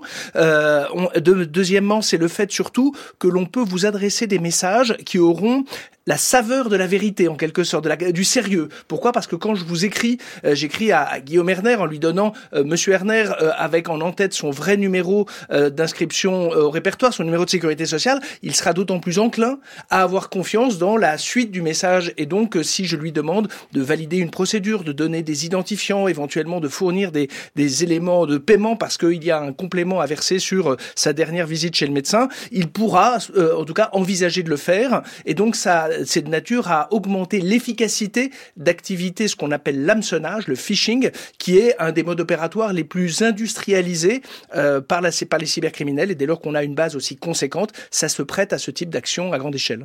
Donc concrètement, l'avenir de ces données là, c'est de se retrouver sur des plateformes de marché noir, euh, de revente, de, revente, et également de croisement peut-être avec d'autres bases, puisque euh, c'est l'avantage des données dites normées, c'est-à-dire qu'elles sont propres dans des fichiers euh, avec une nomenclature. Bah, c'est qu'éventuellement on va voir si euh, est-ce qu'il n'y a pas d'autres sources d'informations concernant cette même personne qui aurait fuité chez d'autres gestionnaires massifs de données, et donc pour essayer d'enrichir ainsi la base des informations concernant ces individus précisément nommés. Quelques mots sur ces groupes criminels euh, un peu mal connus du grand public, euh, ces pirates informatiques. Est-ce qu'il s'agit d'individus isolés ou de bandes À une époque, lors des rançonnements d'hôpitaux, on pointait des groupes de hackers d'Europe de l'Est. Alors, il n'y a pas de, de, prédisposition géographique. Par contre, c'est vrai que euh, pour mener une attaque comme celle-ci, ça ne mobilise pas des niveaux de puissance financière ou technologique étatique. Par exemple, d'un service de renseignement. Là, c'est une activité crapuleuse, j'allais dire conventionnelle. Pourquoi? Parce que ce sont des activités monétisables. Alors, on va mettre juste un, petit bémol parce que nous avons eu un cas aux États-Unis assez comparable, 2017. Equifax aux États-Unis, c'est une structure qui a vocation à profiler tous les citoyens américains, leurs données de santé, leurs données professionnelles, puisque ça vous permet d'obtenir des crédits auprès de votre banque et donc il y a besoin d'avoir ainsi cette cartographie. Equifax en 2017 s'est vu pirater la moitié de sa base. Plus de 140 millions de dossiers personnels de citoyens américains ont été piratés. Et c'est vrai qu'intuitivement, vous m'auriez invité, on parlait de base d'origine criminelle parce que monétise ces données. Il s'avère qu'en 2020, le FBI, sur sa rubrique des Most Wanted Criminals, les criminels les plus recherchés, a officiellement désigné l'armée populaire de libération, a désigné des officiers chinois comme étant à l'origine de cette attaque et manifestement une origine étatique de ce qui avait l'apparence d'une attaque initialement purement euh, crapuleuse et criminelle. Donc euh, d'habitude, c'est effectivement l'explication euh, habituelle et, générale, mais on voit que effectivement peut-être que des, des options de niveau étatique peuvent être également envisagées, mais ce n'est pas forcément et pas du tout le cas euh, euh, dans l'affaire qui nous euh, occupe précisément. Alors il semblerait que pour euh, les deux entreprises, Almeris et Viamedis, qui ont signalé une attaque il y a quelques jours d'intervalle, le mode opératoire soit le même. Les malfrats ont piraté les identifiants et mots de passe de certains professionnels de santé, ont pénétré sous ces fausses identités les bases de données. Alors deux questions, Nicolas Arpagian. D'abord, est-ce que vous pensez qu'il s'agit d'une attaque coordonnée menée par une même personne ou un même groupe? Et puis, euh, est-ce qu'il faut comprendre que la, sécurisation de ces millions de données sensibles, c'est un identifiant, un mot de passe, Winnie 1963, c'est tout? Alors, là, en l'occurrence, c'est un compromis entre la fluidité des usages, le fait qu'on va, on a une base de données et qu'elle va être exploitée par des professionnels, euh, et puis effectivement sa protection de celle-ci. C'est un arbitrage entre ces deux euh, souhaits, exigences. La deuxième chose, c'est euh, effectivement qu'est-ce que c'est qu'un un identifiant? C'est un moyen, bah, vous le voyez quand vous vous connectez à votre messagerie, un, adresse mail, un identifiant, un numéro et un mot de passe que, qui doit servir de porte d'entrée. Et ainsi, vous vous comportez en utilisateur légitime. C'est pour ça qu'à ce moment-là, il n'y a pas d'alerte qui se déclenche. La seule chose, c'est que les professionnels de santé sont, euh, bah, comme toute activité, euh, bombardés de messages euh, au quotidien et que dès lors qu'ils pourraient cliquer sur un lien, télécharger une pièce jointe malveillante, voir leur ordinateur infecté et donc ainsi une capacité de prise de contrôle à distance et de récupérer les identifiants et un peu comme si on récupérait un double des clés et que l'on vienne ouvrir la porte en votre nom. Alors la difficulté, c'est que ça, ça leurre les systèmes de détection. Là où on peut s'interroger, c'est est-ce qu'il est normal qu'un professionnel de santé, quelle que soit son autorité, donc ça peut être un médecin, un auxiliaire de santé, mais ça va jusqu'aux euh, euh, transporteurs, aux taxis qui font également ambulance, qui ont besoin d'accéder à la base de tiers payants. Donc on voit que c'est une base très très large. Euh, est-ce qu'il est souhaitable de le voir accéder à l'intégralité de la base et donc effectivement ainsi de pouvoir potentiellement être infecté de, à grande échelle? Et deuxième chose, c'est que il quand même s'interroger sur les moyens de détection mis en œuvre pour voir quand quelqu'un commence à télécharger, pour faire simple. Alors c'est des termes un peu plus techniques, mais c'est la même chose. Récupérer, capter aspirer cette base de données, qu'il n'y ait pas de système d'alerte. Par exemple, dans les banques, euh, il y a ce type de signalement. Si quelqu'un commençait à télécharger un volume certain de données, ça déclenche une alerte et donc parce que ce n'est pas un comportement habituel de la part des, des, utilisateurs, des exploitants de ce système. Oui, donc là, il pourrait peut-être y avoir une, une faille de sécurité. L'enquête de la CNIL le dira. Mais ce qu'on comprend, c'est qu'étant donné le nombre d'utilisateurs, je crois qu'Almeris revendiquait 230 000 professionnels de Santa-Fi, donc c'est énorme. En fait, la cyberattaque, elle est presque inévitable dans ce cas-là. Alors, évidemment, la question est désormais de se mettre en posture de, euh, faute de pouvoir l'empêcher, d'en réduire les effets. Donc ça, on a des règles assez, alors en tout cas, des, des dispositions assez, assez claires. La première chose, c'est avoir un outil de détection. Savoir que quand quelqu'un est rentré, qu'on en soit informé. Deuxièmement, de pouvoir le cantonner à sa seule euh, euh, attaque initiale en quelque sorte. Si on fait l'analogie euh, triviale d'un cambrioleur rentrant dans une maison, vous n'avez pas pu l'empêcher de rentrer dans la cuisine, il faut faire en sorte qu'il reste dans cette cuisine. Et troisièmement, dès lors qu'il y a un doute sur l'intégrité des données, bah, s'assurer qu'on ait alors soit des duplications ou des moyens d'audit de manière à vérifier qu'il n'y a pas eu de, dysfonctionnement dans la, la, base de données. Je vous remercie beaucoup Nicolas Arpagian de toutes ces explications. Je rappelle que vous êtes vice-président du cabinet Headmind Partners et vous avez écrit la cyber sécurité au PUF. Merci. 6h30, 9h, les matins de France Culture. Guillaume Erner. 7h23, Guillaume Erner, votre revue de presse. Marguerite, aujourd'hui dans les journaux, il y a principalement deux thèmes. Tout d'abord, les jeunes actrices face aux cinéastes vampires. C'est par exemple la une de Libération. J'ai aussi la une du Parisien sous les yeux. Violence sexuelle. Les actrices brisent l'omerta. Judith Godrèche a porté plainte pour viol sur mineur contre Benoît Jacot et Jacques Doyon. À sa suite, d'autres comédiennes ont accusé les deux réalisateurs d'avoir abusé d'elles adolescentes ou jeunes adultes. Et puis l'autre thème dans la presse aujourd'hui, c'est les remaniements et les commentaires des uns et des autres. Pour faire court, disons qu'il n'y a pas eu d'effet waouh la tonalité, par exemple, est donnée par Libé, la Macronie en Bayrou libre, pas d'idée ni d'alliés, les 20 nominations de jeudi montrent combien le pouvoir est à bout de souffle. Nicole Belloubet reprend l'éducation nationale à Amélie Oudéa Castera. Le Figaro n'est pas beaucoup plus clément. Remaniement laborieux sur fond de crise dans la majorité. Un remaniement dont la formation traînait en longueur depuis près d'un mois s'achève par un psychodrame. L'éditorial du Figaro signé Yves Tréhard explique que cette nomination débouche sur, je cite, quelques revenants et beaucoup d'inconnus. L'humanité évoque tout autre chose. Sous le feu et dans les fers, le régime turc mène une guerre sans merci contre les Kurdes. Le leader des Kurdes, c'est la Hatine Demirtas, en cours jusqu'à 142 ans de prison. À la une du journal La Croix, Culture pour tous, le défi de Rachida Dati. La Croix s'est rendue dans un quartier populaire d'Argenteuil pour cerner les usages et les attentes des Français. Et puis, nous avons perdu un grand professeur, Alfred Grosser, ça c'est à lire dans Le Monde, disparu le 7 février dernier à l'âge de 99 ans. Alfred Grosser était politologue, il enseignait notamment à Sciences Po et dans les colonnes du Monde. Beaucoup, beaucoup d'étudiants, dont moi-même, lui doivent énormément. Peu ont eu la chance d'être un juif allemand, enfin la chance, on peut dire aussi le risque. Alfred Grosser en était un, enfant d'un monde disparu, né avec la conscience de la complexité des identités, soumis depuis son plus jeune âge à l'exercice de la comparaison. Il a élevé au plus haut la méthode comparatiste qui est depuis Montesquieu, Rousseau, l'action élémentaire des sciences de l'esprit. Nous sommes nombreux à avoir beaucoup appris grâce à Alfred Grosser. Il faut lui dire merci. 7h25, l'heure du comme personne, celui de la rédaction est consacré ce matin à un chanteur qui se bat pour verdir l'opéra. Il s'appelle Sébastien Guez, il est ténor, il s'est produit sur les plus grandes scènes françaises et internationales. Auteur d'un rapport intitulé Biopéra, il milite pour la transition écologique dans l'art lyrique. C'est un portrait signé Louis Valentin Lopez. La silhouette gracile et des yeux rieurs qui se font soucieux quand Sébastien Guès parle d'écologie et d'art lyrique. Vous avez 300 personnes sur scène, forcément des spectacles qui jouent finalement assez peu. Le ténor part d'un constat factuel, l'opéra est un art vivant polluants. L'ordre de grandeur, on est entre 30 et 50 kilos d'équivalent CO2 par spectateur, alors que la moyenne des festivals va être à 12, et que euh, si on était vraiment vertueux, on devrait être en dessous de 10. Son engagement, raconte le ténor, remonte à 2019, une prise de conscience alors qu'il incarne Werther, le protagoniste de l'opéra de Massenet. Je chantais la, beauté de la nature sur scène à la Fenice de, de Venise, et en même temps, moi-même, j'y étais venu en avion. Témoin de cette aqua alta avec ce cafetier qui est coupé à chaque passage de Vaporetto, euh, son bistrot.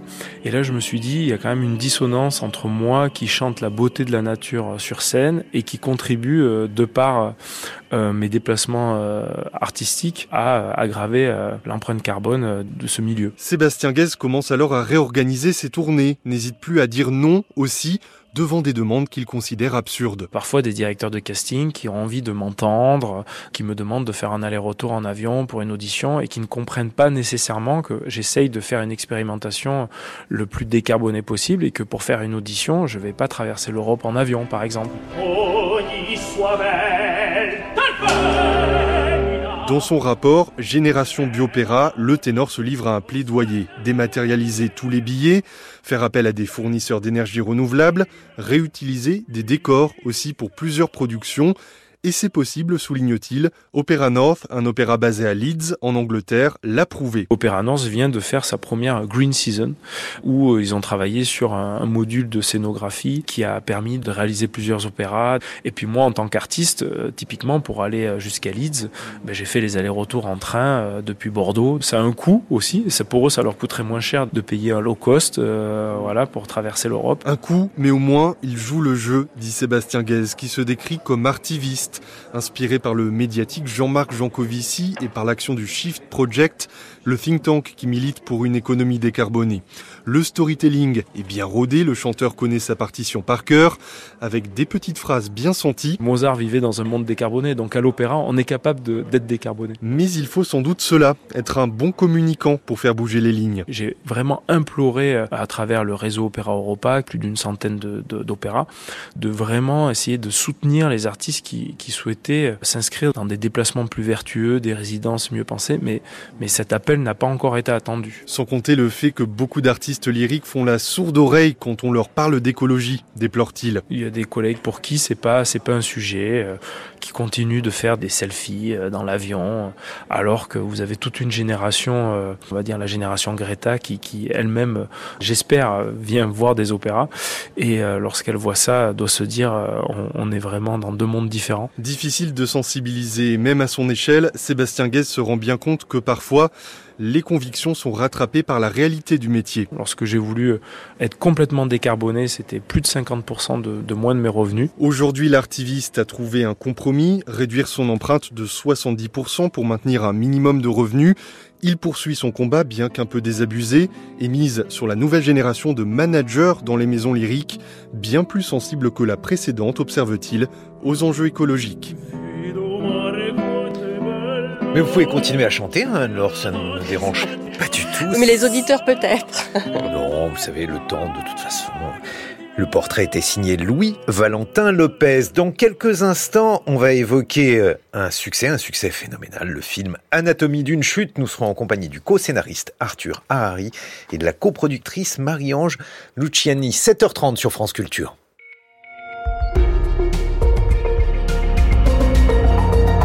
Le journal de l'écho signé Anne-Laure Chouin. Bonjour Anne-Laure. Bonjour Guillaume, bonjour à toutes et à tous. Euh, on revient ce matin sur le mouvement de colère agricole qui semble apaisé en France, mais qui est toujours en cours dans d'autres pays d'Europe.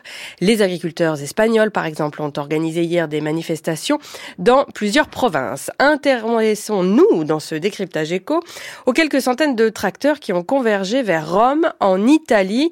Une mobilisation de moindre ampleur qu'en Espagne ou même en France avec des revendications propres Bonjour Bruno Duvic. Bonjour. Vous êtes le correspondant de France Culture à Rome. Quelles sont les particularités de ce mouvement italien? Avec quelles revendications? Alors le point de départ, l'allumette n'est pas la même qu'en France. En France, c'était le gasoil agricole. En Italie, c'est la fiscalité du foncier. Dans le dernier budget, un avantage fiscal a été retiré aux agriculteurs. Auparavant, euh, la valeur du terrain agricole était exemptée d'impôt sur le revenu. Ce n'est plus le cas. Ils demandent que cet avantage soit rétabli. Les autres revendications ressemblent beaucoup à ce que l'on a entendu en France. Le rejet du Green Deal européen et des mesures pour augmenter le revenu agricole aussi. Quand vous achetez un produit alimentaire en Italie, sur 1 euro dépensé, 15 centimes en moyenne vont à l'agriculteur et cela tombe même à 6 centimes pour les produits transformés. Autre particularité italienne, les manifestants. Eh oui, l'équivalent de la FNSEA ne porte pas les manifestations. Ce sont des groupes autonomes qui affichent même une certaine méfiance vis-à-vis -vis des deux grandes centrales agricoles accusées d'être trop proches des pouvoirs, à Rome et à Bruxelles. Alors c'est un mélange d'agriculteurs, disons, de base, d'anti-système, anti-vax notamment, et de militants d'extrême droite. Il n'y a pas de coordination de tout cela, ce qui explique le flop annoncé de la manifestation d'aujourd'hui et globalement le fait que la contestation ici ne prend pas l'ampleur qu'elle a ailleurs. 1500 manifestants, 10 tracteurs devaient entrer dans Rome. Ce ne sera même pas ça. Il est question ce matin de quatre tracteurs. L'une des organisations les plus identifiées, qui s'appelle Redressement Agricole, a renoncé à entrer dans la ville. Sa principale revendication désormais est d'être reçue par le ministre de l'Agriculture. En effet. Et quelle réponse donne le gouvernement, Bruno? Alors sur la question de l'impôt sur le revenu, il est quasiment acquis qu'ils auront gain de cause. L'avantage fiscal dont ils bénéficiaient jusqu'à l'an dernier devrait être rétabli. Le coût pour les finances publiques est relativement limité. Toujours au plan économique, Giorgia Meloni fait valoir qu'une partie du volet italien du plan de relance européen est consacrée à l'agriculture. Près de 8 milliards d'euros, Anne-Laure, sont fléchés vers l'agriculture. Mais pour l'essentiel, la réponse est politique. Oui, en fait, la question de fond, c'est comme ailleurs, celle du coût de la transition écologique. Je vous fais un tableau très rapide de l'agriculture italienne pour camper le décor. C'est la première agriculture européenne en valeur ajoutée. Elle est assez qualitative, donc il y a beaucoup d'appellations d'origine contrôlée. Les exploitations sont plus petites que la moyenne européenne, souvent individuelles ou familiales, un peu plus de bio qu'ailleurs. Et c'est une agriculture particulièrement exposée aux aléas climatiques. Les habitants d'Émilie-Romagne, où il y a eu des inondations monstres au printemps dernier, en savent quelque chose. Quelle transition écologique À quel coût On pensait que la campagne des européennes se jouerait sur le thème de l'immigration. Agriculture et écologie pourraient bien avoir leur importance également. Merci beaucoup Bruno Duvic. On retrouve votre décryptage éco à la page du journal de l'écho sur le site de France Culture. Désamorcer la crise, c'est ce qu'a fait hier le PDG de la SNCF Jean-Pierre Farandou en promettant des embauches et des hausses de rémunération pour éviter une grève en plein week-end des vacances d'hiver. Trois syndicats ont en effet déposé un préavis pour exiger l'application d'un accord trouvé fin 2022 et qui tarde à être mis en œuvre. Préavis qui n'est pas encore levé à cette heure. Le patron de la SNCF a promis, outre l'application de ces mesures déjà prévues, le versement d'une prime de 400 euros en mars en contrepartie des résultats satisfaisants attendus en 2023 pour la SNCF. Le géant alimentaire mondial Mondelez, qui possède par exemple les marques Lu et Oreo ou les chocolats Milka et Toblerone, a décidé de fermer son usine à Château-Thierry dans l'Aisne, provoquant la colère des syndicats du site qui promettent de se battre contre ce projet. Ils jugent inacceptable cette décision au moment où Mondelez annonce un bénéfice net de 5 milliards de dollars. La direction du groupe estime que cette usine de près de 100 ans nécessiterait trop d'investissements pour être compétitive. Elle prévoit donc la suppression de l'ensemble des 61 postes de Château-Thierry d'ici 2026, la création de nouveaux postes dans une usine de Loire-Atlantique et puis 50% de la production serait par ailleurs transférée en République tchèque. Pour l'anecdote, c'est dans l'usine de Château-Thierry que le biscuit Pépito avait été créé dans les années 60. Et puis la crise de l'immobilier en France a des effets sur l'ensemble des marchés d'équipement, du logement, décoration, électroménager, meubles ou encore chaudières. C'est ce qu'indiquent plusieurs bilans présentés cette semaine. De fait, un projet immobilier sur trois a été reporté en 2023 et les chiffres de toutes ces filières autour du logement se sont dégradés l'année dernière également. Le marché de la décoration, par exemple, aura cédé 6,5% euh, en volume, en témoigne notamment la liquidation de la marque Habitat. Prochain journal à 8h. Anne-Laure, on va revenir sur le gouvernement Attal, enfin remanié, donc au complet. Le modem y occupe toujours une bonne place malgré la défection de François Bayrou. Nous reviendrons également sur euh, deux nouveaux titulaires, Nicole Belloubet à l'éducation nationale et Guillaume Casbarian au logement. Le nouveau président de la Civis, Sébastien Bouey, a démissionné hier, quelques jours seulement après sa prise de fonction. Nous le verrons, puis nous verrons qu'à Rafah, où les euh, bombardements israéliens ont commencé, les déplacés de la bande de Gaza sont prêts à traverser la frontière avec l'Égypte, pourtant fermée. Merci beaucoup Anne-Laure. Vous l'avez vu, Anatomie d'une chute. Hein Tout à fait. Vous avez beaucoup aimé. évidemment. Et il y a eu énormément de réactions hier quand on a dit qu'on allait en parler. Les uns ont dit qu'ils ont été bouleversés, les autres très émus. Et on m'a dit aussi, je l'ai vu deux fois. Voilà. Eh bien, écoutez, on va essayer d'analyser les raisons d'un succès. Ça sera dans quelques minutes. En attendant, on va à l'étranger à 7h36 sur France Culture. Votre revue de presse internationale, Catherine Dutu, bonjour. Bonjour Guillaume, bonjour à toutes et à tous. Est-ce un point de bascule dans la campagne présidentielle aux États-Unis? C'est en tout cas l'image de la nuit, la colère de Joe Biden après un rapport pointant sa mauvaise mémoire. Le président démocrate attaqué sur sa plus grande vulnérabilité, son âge, 81 ans. Cela donne de nouvelles munitions au camp républicain pour attaquer le locataire de la Maison-Blanche, candidat à sa réélection en novembre prochain. Joe Biden se défend donc et riposte avec colère. Angrily, c'est le mot qui revient le plus dans les titres de la presse américaine, que ce soit en une du Washington Post ou dans les colonnes de The Hill. Pourtant, quelques heures plus tôt, les choses avaient bien commencé pour le président démocrate. Pas de poursuite juridique, souligne la Süddeutsche Zeitung, aucune charge retenue par le procureur spécial Robert Hur, chargé d'enquêter sur la gestion de documents confidentiels de Joe Biden, malgré une photo gênante, précise la BBC, des dizaines de documents classifiés relatifs à l'Afghanistan rangés dans une boîte en carton abîmée dans le garage de, Joe Biden dans sa maison du Delaware. Des documents retrouvés près d'un lit pour chien, d'un seau vide, d'une lampe cassée et c'est là que le bas blesse, car le procureur spécial a écrit dans son rapport de 388 pages qu'un juré raisonnable pourrait conclure que ce n'est pas comme cela qu'une personne stockerait intentionnellement des documents confidentiels. Cette découverte dans le garage encombré de Joe Biden, décrit comme un homme âgé avec une mauvaise mémoire, ressemble plus à un endroit où une personne rangerait des documents qu'elle a oubliés. Bref, c'est une victoire à la Pyrrhus, souligne le Guardian. Exonération légale, cauchemar politique, titre encore le New York Times, d'où la colère hier soir de Joe Biden.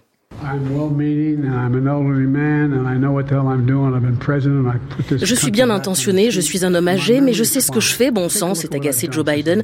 Lors de cette conférence de presse, relayée notamment par le Washington Post et Fox News, le président se targue d'avoir une bonne mémoire et d'avoir remis les États-Unis sur pied. Comment aurais-je pu faire passer autant de lois qui font avancer le pays? Peut-être que j'oubliais ce qui se passait, a également ironisé Joe Biden. Le président démocrate, visiblement ému aussi lorsqu'il a réfuté avoir oublié, comme l'avait écrit le procureur spécial l'année où son fils aîné, Beau Biden, a été emporté par un cancer. Comment diable ose-t-il parler de ça? En quoi cela regarde le procureur spécial a tonné Joe Biden, la voix sourde ensuite, précisant qu'il porte à son poignet le chapelet de son fils depuis sa mort en 2015 et qu'il n'a besoin de personne pour se souvenir de lui ou de son décès. Le procureur spécial a fait des commentaires inexacts et inappropriés, hautement préjudiciables selon la Maison Blanche et selon l'avocat de Joe Biden, cité par le Washington Post et The Hill. Le journal spécialisé dans la politique précise d'ailleurs que Robert Hur, le procureur spécial, a été nommé par l'ancien président Donald Trump au poste de procureur pour le district du Maryland en 2017. C'est un républicain qui a occupé des postes de direction au sein du département de la justice sous l'administration Trump, confirme aussi le Guardian. Mais la défense de Joe Biden n'a pas convaincu, on s'en doute, dans le camp républicain. Des figures de droite songent effectivement, selon Fox News, à invoquer le 25e amendement de la Constitution pour destituer le président Biden de ses fonctions. Cette procédure permet de remplacer le président, notamment en cas d'inaptitude, précise The Hill. Et Joe Biden a donné aux républicains de nouvelles munitions pour l'attaquer lorsqu'il a eu un nouvel oubli lors de sa conférence de presse hier, censée lui servir de défense. Dans une rare critique sur la réponse militaire d'Israël à Gaza, note le New York Times, Joe Biden a répondu ceci. I'm of the view, as you know, that the conduct of the response Je pense, comme vous savez, que la riposte dans la bande de Gaza a été excessive, a déclaré Joe Biden, avant de marquer une pause, de feuilleter un carnet. As you know, initially, the president of Mexico, Sisi, vous avez bien entendu, il a évoqué des discussions sur l'aide humanitaire à Gaza avec le président du Mexique, Al-Sisi. Il a donc confondu l'Égypte avec le Mexique. Alors est-ce alors est un lapsus Guillaume de la part d'un président préoccupé par ailleurs par l'adoption au Congrès d'une aide financière pour le Proche-Orient et l'Ukraine, ainsi que sur la frontière avec le Mexique dans le cadre de la crise migratoire aux États-Unis? Ces derniers jours, tout de même, rappelle le Guardian, Joe Biden avait confondu le président de la France, Emmanuel Macron, Macron avec François Mitterrand, l'ancienne chancelière allemande Angela Merkel avec Helmut Kohl. Et ce ne sont pas ses premières gaffes, ses premières bourdes, relève aussi l'Independent, euh, qui parle de ses chutes avant de monter à bord de l'Air Force One. Et pour le Guardian, ce n'est qu'aux États-Unis que Donald Trump pourrait avoir un avantage politique, alors qu'il a enregistré 91 accusations criminelles, notamment pour son implication avant l'assaut contre le Capitole, même si son adversaire subit un revers politique d'une fait de ne pas être inculpé du tout. En clair, le quotidien britannique se demande s'il ne vaut pas mieux être un président comme Joe Biden, capable de gaffe, mais bien entouré, plutôt qu'un candidat comme Donald Trump, capable avec son entourage de menacer la démocratie. Face à ce dilemme, la chaîne ABC News explique qu'il n'est pas trop tard pour changer de favori dans la présidentielle, même si c'est compliqué. Et pour finir, Catherine, vous nous emmenez dans la méga prison où sont enfermés 12 500 criminels. Ça se passe au Salvador. Et ils sont considérés comme les plus dangereux membres des Maras, ces gangs salvadoriens, un établissement où la sécurité est maximale, nous explique El País dans un reportage remarquable. Aucun contact avec le monde extérieur. Ici, il ne fait jamais nuit. La lumière artificielle baigne les cellules et la cour intérieure 24 heures sur 24. Les prisonniers dorment sur des lits en fer, des couchettes qui montent presque jusqu'au plafond. Ils mangent des haricots et du riz avec les mains car les fourchettes et les couteaux pourraient devenir des armes mortelles. Ils se lavent le corps et les dents dans des bassins en pierre. Il est impossible de s'échapper. Ces psychopathes vont passer toute leur vie derrière ces barreaux, affirme le directeur de la prison. Des prisonniers qui, lorsqu'ils sortent de leurs cellules, sont enchaînés au niveau des poignets et des pieds, si bien qu'ils sont constamment courbés. El País rappelle qu'aujourd'hui, près de 2% de la population du Salvador se retrouve derrière les barreaux. C'est le taux d'incarcération le plus élevé au monde. Le prix aussi à payer euh, pour avoir la paix dans ce pays. C'est ce qu'estime le Guardian, et El País, alors que le président Bukele a été largement réélu, plébiscité justement pour avoir mené à bien la guerre contre les gangs. Merci. Catherine Dutu, tout autre chose dans quelques instants. Anatomie d'anatomie d'une chute, euh, un film on en parle, on parle de son succès en compagnie du co-scénariste du film Arthur Harari et de sa coproductrice Marie-Ange Luciani. 7h43 sur France Culture. France Culture. L'esprit d'ouverture. Dans cette deuxième saison de la collection de podcasts originaux Les Contes des Mille Sciences, le mathématicien Cédric Villani nous plonge dans une nouvelle aventure scientifique, l'histoire des télécommunications. Un rayon de lumière, en fait, c'est une onde électromagnétique faite de variations couplées du champ électrique et du champ magnétique. Une danse à deux, un tango. Les contes des mille et une sciences, saison 2, des ondes pour communiquer, de Cédric Villani, réalisé par Rafik Zénine, sur franceculture.fr et l'application Radio France. – 7h44 sur France Culture. Les matins de France Culture. Guillaume Erner. Après une palme d'or, deux Golden Globe, Anatomie d'une chute continue son ascension avec cinq nominations aux Oscars, 7 au BAFTA, 11 au César. Si ce film, si ce film fait autant parler de lui, c'est grâce à son scénario, ses acteurs, mais pas seulement. Quelle est sa place aujourd'hui dans le paysage du cinéma français d'auteur? C'est ce dont nous allons parler avec vous, Arthur Harari. Bonjour. Bonjour. Vous êtes co-scénariste du film. Ma camarade Lucille Como, que nous avons fait venir tôt pour l'occasion. Bonjour Lucille. Euh, bonjour Guillaume. Et puis euh, vous, Marie-Ange Luciani, bonjour. Bonjour. Vous êtes euh, coproductrice du film. Alors, je n'ai pas besoin de vous demander si vous êtes heureuse. C'est un film qu'il a été difficile de monter ou pas?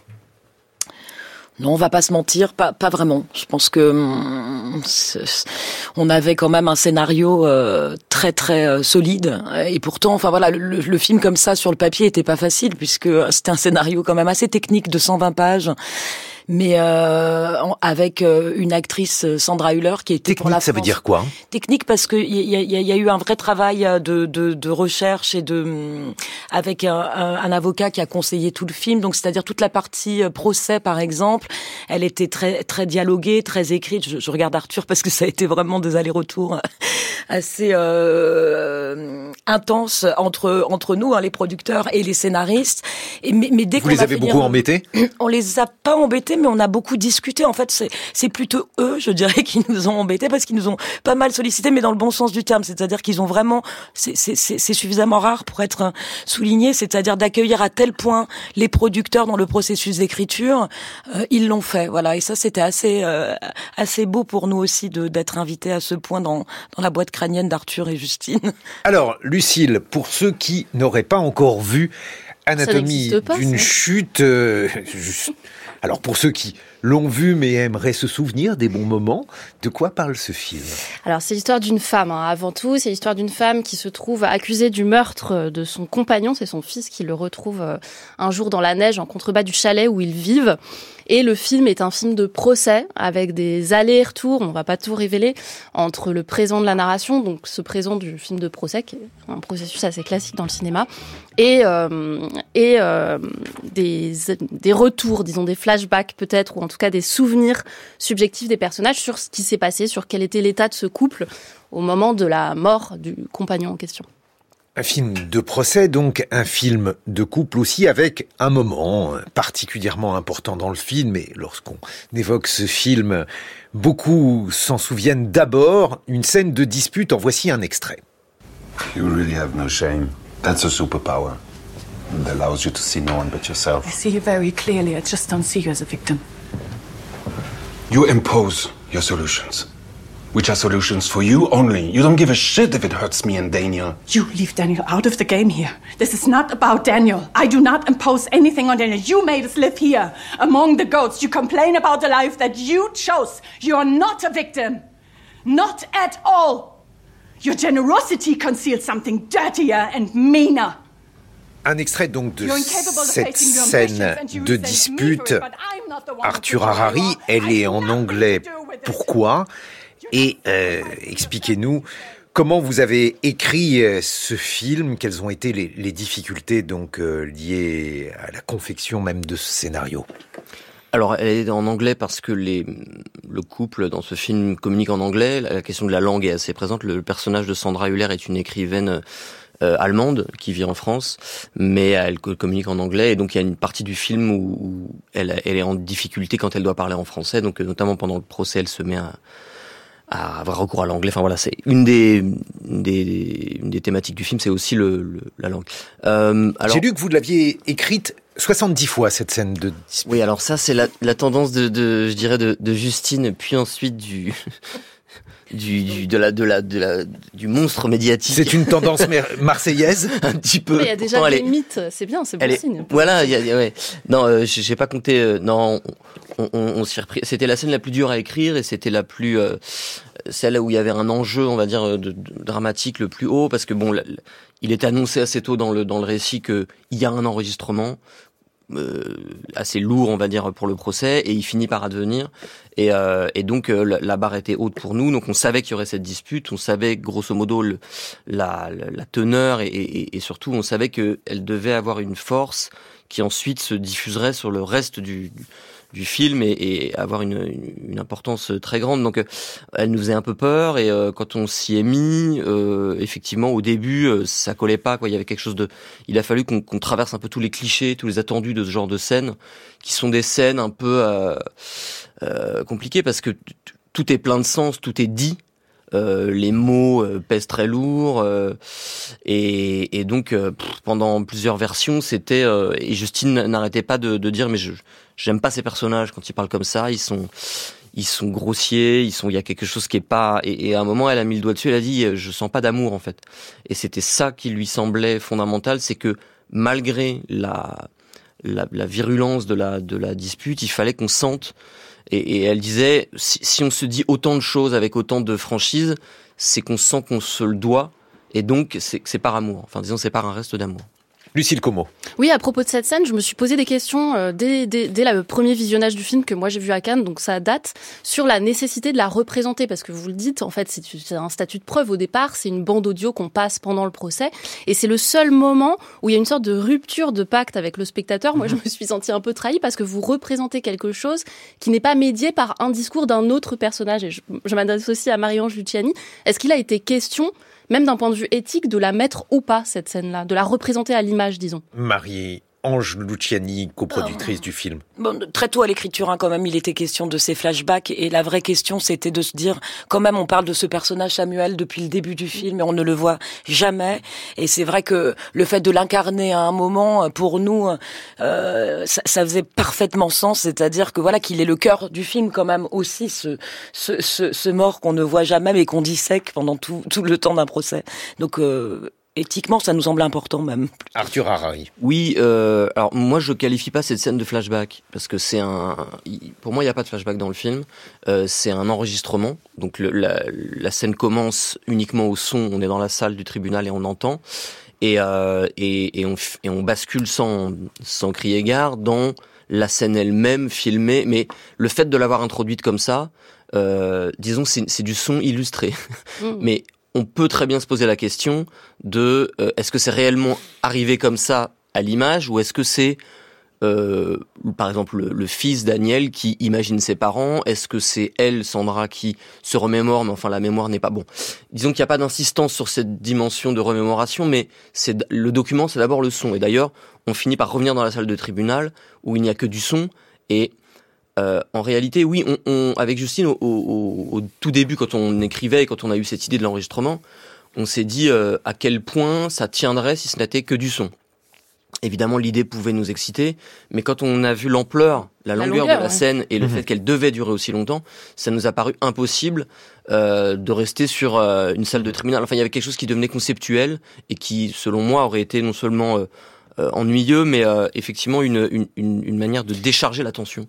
Arthur Harari, ce qui frappe dans ce film, c'est sa construction qui est particulièrement à la fois astucieuse et euh, différente de ce qu'on a l'habitude de voir désormais, puisque les, films euh, sont très cloutés maintenant, euh, on comprend bien ce qui se passe, c'est bien souligné. Là, au contraire, on, le découvre par petites touches et on, on, le découvre, je ne veux rien divulgacher, mais le, le, processus est finalement très long. Ça, par exemple, comment on construit ça à, à l'écriture? Est-ce que c'était un effet délibéré? Vous vous êtes donné ça comme cahier des charges?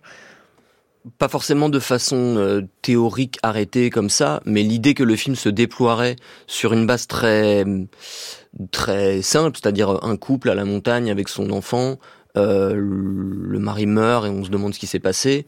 Bon, euh, ça ressemble à beaucoup de thrillers ou beaucoup de voilà de. Et puis ensuite le procès qui vient qui vient tenter d'éclairer ce qui s'est passé.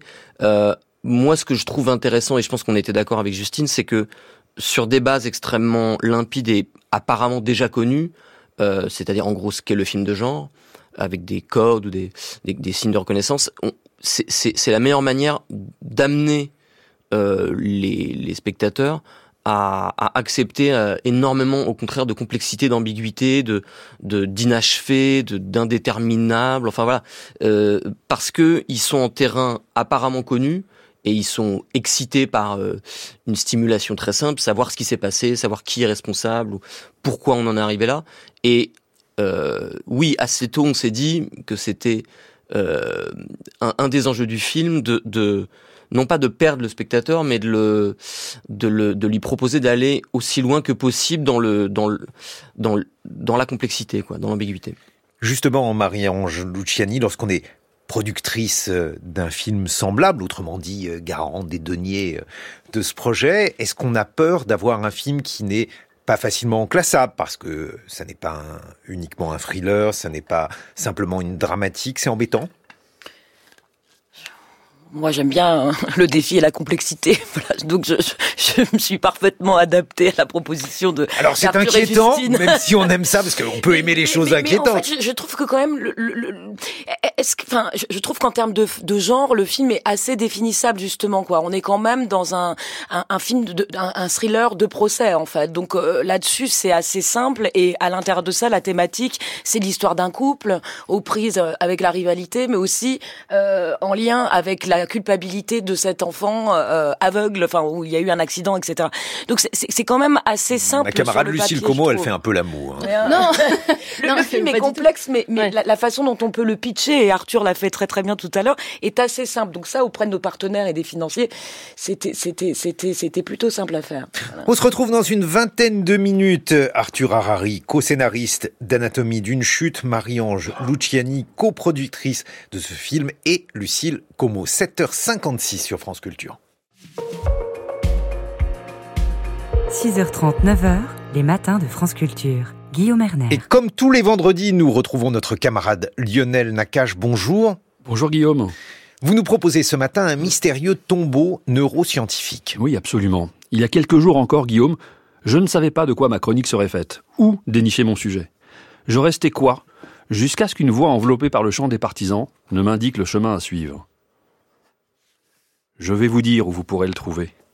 Si d'aventure vos pas vous conduisent du côté du site web Wikipédia, entrez la date du 9 février, cliquez, puis descendez à la rubrique des décès, et au paragraphe dédié au XXe siècle, arrêtez-vous à la douzième ligne.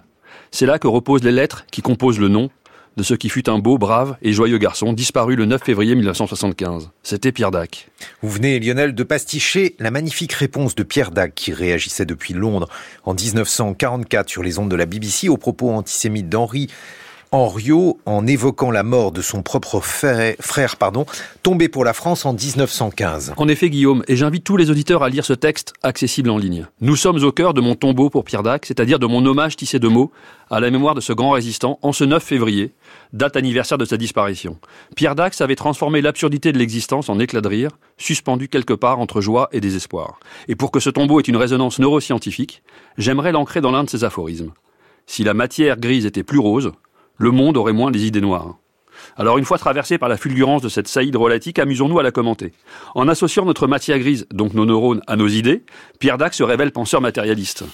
À vrai dire, son matérialisme se fait plus clair encore lorsqu'il imagine qu'une modification de certaines propriétés de notre cervelle, la colorer en rose, se traduirait par une modification équivalente de nos contenus mentaux, nos idées seraient moins noires. Plus impressionnant encore, la formule de Pierre Dac serait visionnaire, car elle croise la dynamique de nos sentiments à celle de notre cortex. Nos émotions n'échappent pas aux autoroutes de l'information neuronale que certains pensaient réserver à la circulation de nos seules pensées rationnelles. Raison et émotion partagent une promiscuité neuronale longtemps insoupçonnée. À vrai dire, on pourrait même entendre son aphorisme comme une invitation avant-gardiste au projet actuel de neuroamélioration colorer notre cortex en rose à coups de molécules ou de stimulation cérébrale pour voir la vie en rose. Le prince des humoristes, un neuroscientifique en herbe visionnaire On peut le dire, cher Francis Blanche, euh, cher Guillaume, mais on pourrait euh, euh, aussi bien affirmer le contraire car la puissance corrosive de l'humour permet parfois d'inverser le sens littéral d'une formule. Une sorte de multiplication par moins 1 appliquée à un énoncé qui a alors valeur d'antiphrase, presque une démonstration par l'absurde. Si la matière grise était plus rose, alors le monde aurait moins les idées noires. L'absurdité d'une telle conclusion disqualifierait l'hypothèse de lien entre cerveau et pensée, posée en prémisse, presque un CQFD. On peut y voir aussi une critique sociologique du langage des neuroscientifiques pour qualifier les objets et concepts qu'ils manipulent. Pourquoi avoir choisi la couleur grise pour dénommer la substance éponyme au-delà des arguments biologiques souvent mis en avant. De la matière grise aux idées noires, sans oublier l'usage du rose, un brin genré au féminin par l'évidente évocation de la vie en rose, Pierre Dac ne se poserait-il pas en lutteur intersectionnel, révolté par toutes ces stigmatisations chromatiques? À moins qu'il ne faille plus raisonnablement revenir à la poésie et à l'art de la synesthésie, cette forme de correspondance qui permet d'inventer des liens inédits et intimes entre couleurs et concepts. La terre est bleue comme une orange, disait, disait Éluard. Dans une échappée belle, Pierre Dac nous montre donc que nous pouvons colorer nos cortex, et donc nos émotions, par la simple magie du langage, et faire ainsi un pied de nez à l'absurdité de l'existence dans un éclat, un éclat de rire plein de panache. Merci beaucoup Lionel Nakache, 8 heures sur France Culture.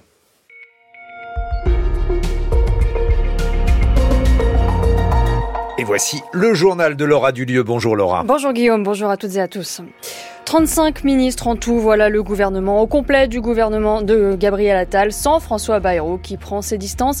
Mais le modem, le modem n'est pas absent pour autant. Côté éducation, Nicole Belloubet remplace Amélie Ouda-Castera. À l'éducation, on fera le point sur les premières réactions. Le président de la Civis, version 2, démissionne juste après la mise en retrait de la vice-présidente accusée d'agression sexuelle. À Gaza, l'armée israélienne prépare une offensive sur Rafah, où sont concentrés 1 300 000 Palestiniens qui fuient les bombardements israéliens. Au Sénégal, de nouveaux appels à manifester aujourd'hui après le report de la présidentielle. Et puis en France, un amendement fait craindre une mise en danger de la liberté de la presse. Un mois d'attente pour finalement un gouvernement sans grande surprise. Emmanuel Macron et Gabriel Attal ont fini par compléter l'équipe gouvernementale hier soir. 35 ministres en tout. L'élément le plus marquant est sans doute la nomination de Nicole Belloubet au ministère de l'Éducation nationale pour remplacer Amélie Oudéa-Castera dont le maintien était devenu impossible. François Bayrou était pressenti après sa relaxe dans l'affaire des assistants parlementaires, mais le patron du Modem annonçait dès mercredi qu'il n'entrerait pas dans ce gouvernement à cause de vives divergences politiques il en a remis une couche hier en évoquant une dérive vers une technocratie gestionnaire. Pourtant, les centristes sont plutôt très bien traités dans ce remaniement, Rosalie Lafarge. Quatre ministres modem, c'est autant que sous Elisabeth Borne, alors que le gouvernement est plus resserré. Marc Fesneau, déjà confirmé à l'agriculture, est rejoint par deux reconduits qui changent de portefeuille. Jean-Noël Barrot, ministre délégué à l'Europe, et Sarah El Haïry pour l'enfance, la jeunesse et les familles. Marina Ferrari fait son entrée et complète les troupes, nommée secrétaire d'État au numérique. L'incident est clos. Je ne parlerai pas, moi, d'incident. Sur France 2, hier soir, le Premier ministre écarte toute idée d'une crise politique, assure toujours voir en François Bayrou un partenaire fiable et même bien plus. François Bayrou, c'est un pilier, mais plus que de notre majorité. C'est un pilier de la vie politique française. J'ai un grand respect, et je dois même le dire, une forme de d'admiration sincère pour François Bayrou, qui est à la fois un grand élu local et un responsable politique, constant dans les valeurs qui sont les siennes. Comme si le patron du Modem n'avait pas dénoncé quelques heures plus tôt une technocratie gestionnaire, un manque de compréhension politique de ce qui se passe à la base, un gouffre qui s'est creusé entre la province et Paris. Je crois que François Bayrou a parlé d'une coupure qu'on constate dans notre pays, mais depuis des années, voire des décennies. Gabriel Attal reconnaît un désaccord sur une partie de la ligne suivie à l'éducation nationale, mais rien de plus, et se fend même d'un message de soutien au chef de file centriste après la décision du parquet de faire appel de sa relaxe. Qu'on ne perde pas de vue quand même que pendant sept ans, il y a eu un travail, des enquêtes, et qu'il y a une décision de justice qui a été rendue, et il est relaxé. Malgré les apparences, la virulence des critiques adressées par le président du Modem risque de laisser des traces dans la majorité, d'autant plus qu'en ne devenant pas ministre de Gabriel Attal, François Bayrou conserve toute la liberté de continuer à prendre ses distances. Et on le disait, François Bayrou était initialement pressenti au ministère de l'Éducation nationale à la place d'Amélie Oudéa-Castera et de ses nombreuses polémiques. Bonjour Mathieu Laurent. Bonjour à tous. C'est finalement l'ancienne garde des Sceaux, Nicole Belloubet, qui devient ministre de l'Éducation. Est-ce que c'est de nature, Mathieu, à rassurer les professeurs? Eh bien, nommer à la tête d'un ministère abîmé une figure au solide parcours académique, tel est le message envoyé au syndicat d'enseignants. Il était temps, selon Sophie Venetité du SNES FSU. Ça a été long et compliqué parce qu'on se souvient quand même qu'Amélie Oudéa-Castéra a raté ses débuts dès, dès les premières heures et que euh, aussi bien Gabriel Attal qu'Emmanuel Macron ont, ont, traîné quand même pour prendre la mesure de, de la crise. Donc l'exécutif a, a, mis du temps, a pris le temps, a certainement perdu du temps. Maintenant, euh, il y a des urgences dans l'éducation nationale. Il va falloir rattraper le temps perdu en nous écoutant. Enfin, un ministère de plein exercice, ajoute le SNU-IPP.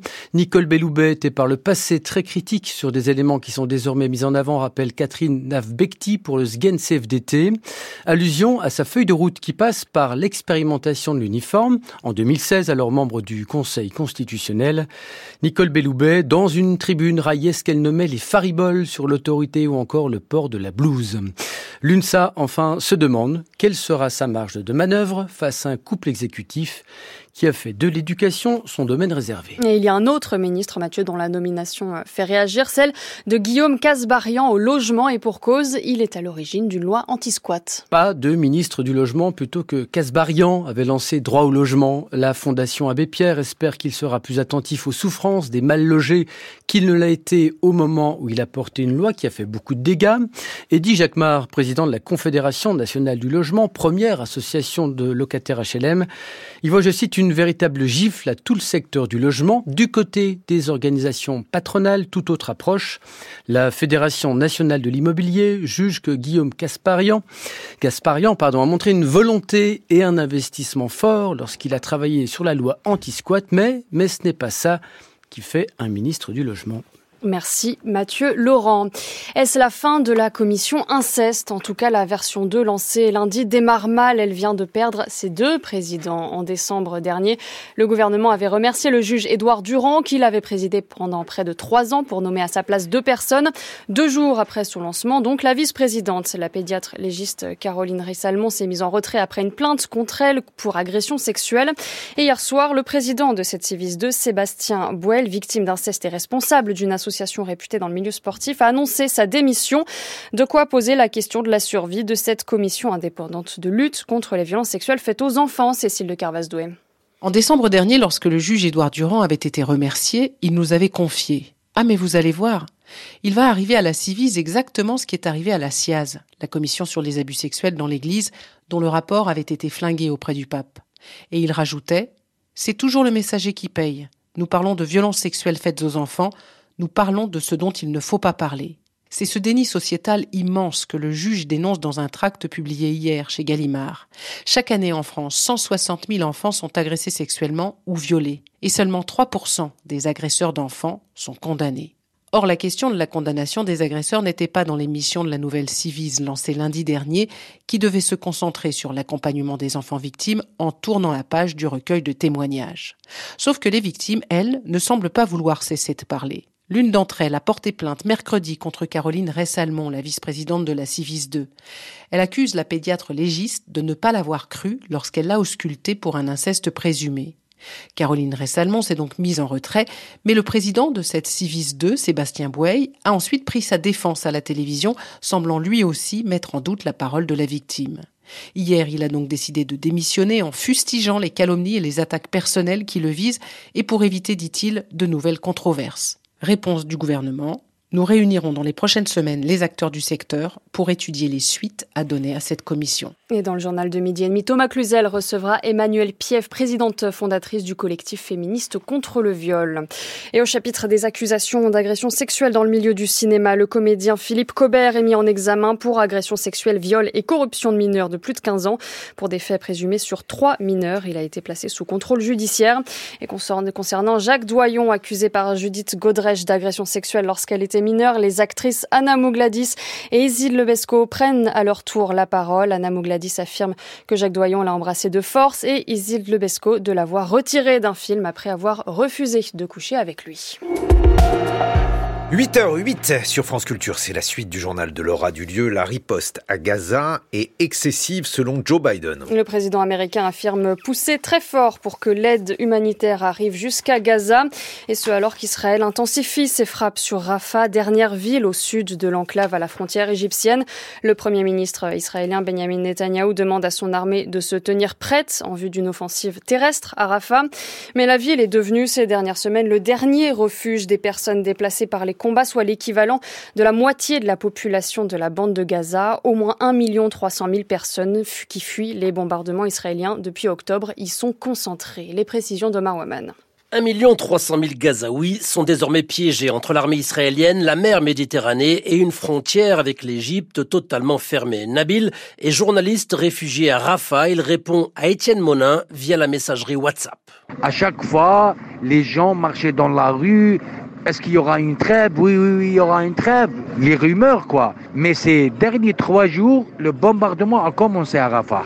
Personne ne sait exactement ce qui va se passer. Les habitants sont terrifiés. Fuir vers le nord, c'est la certitude de traverser des zones de combat meurtriers. Quant à la frontière avec l'Égypte, elle est verrouillée. Avant de lancer l'assaut, Israël devra donc convaincre le gouvernement égyptien d'accepter un déplacement massif de population sur son sol, ce qui est loin d'être acquis. En attendant, les Gazaouis s'entassent toujours plus nombreux dans des camps de fortune. Khaled, ancien employé de l'ONG Médecins du Monde.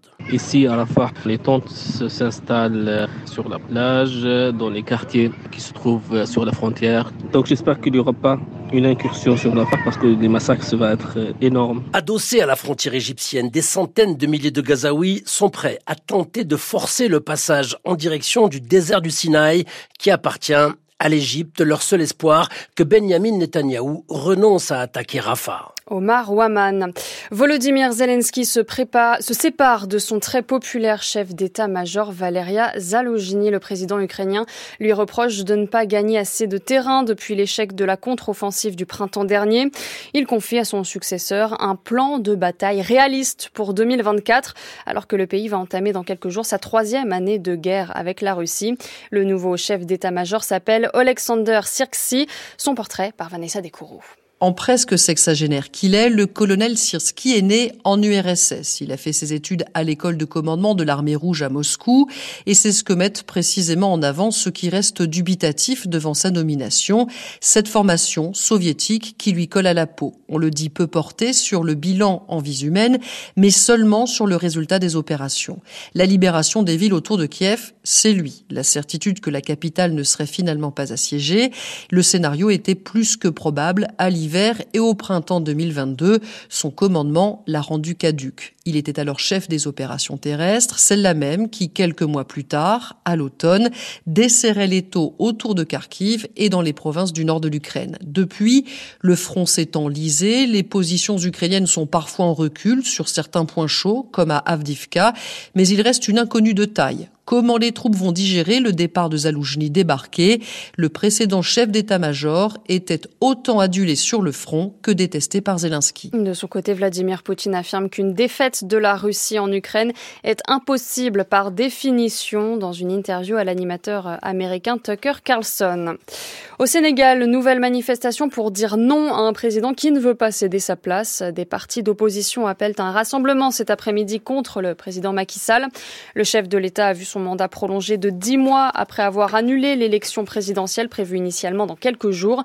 L'opposition parle de putsch, de coup d'État.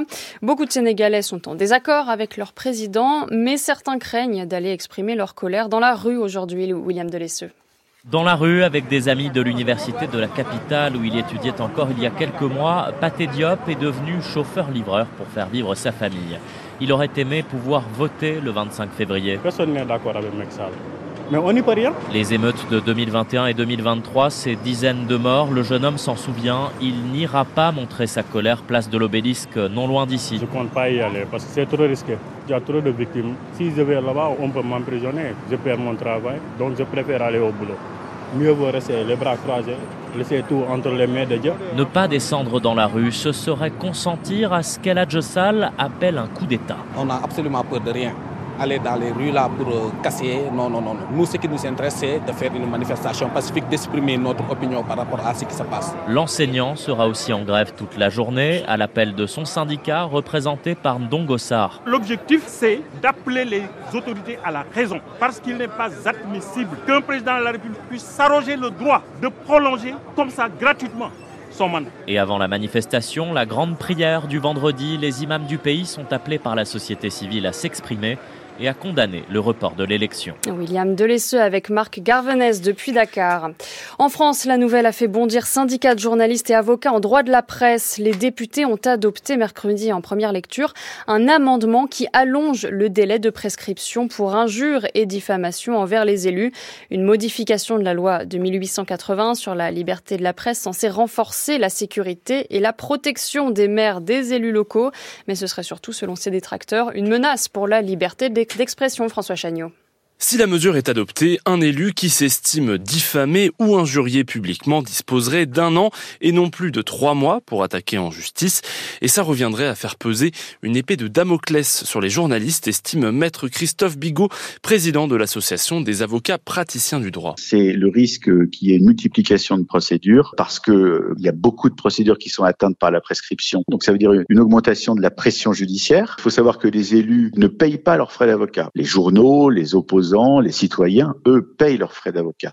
Donc vous avez une énorme pression judiciaire qui peut arriver. On ne sait pas dans quelle proportion. C'est la première fois depuis 1881 qu'on modifie ce délai. L'amendement déposé par la sénatrice Les Républicains Catherine Di Folco est censé mettre fin à l'impunité des auteurs de propos diffamatoires ou injurieux sur les réseaux sociaux, car les élus seraient démunis face à cette haine en ligne.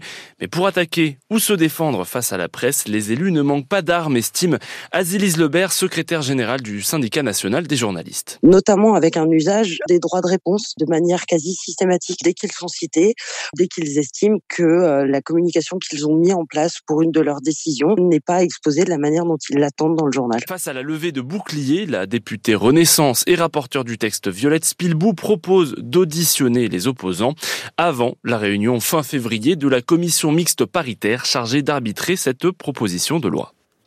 François Chagnot. Le temps est pluvieux ce matin avec une vigilance, orange crue dans le Pas-de-Calais, même si ailleurs les pluies se calment sur le reste du pays, sauf dans le sud-est où il commence à pleuvoir. Les températures sont douces entre 7 et 11 degrés d'est en ouest et entre 10 et 13 degrés près des côtes.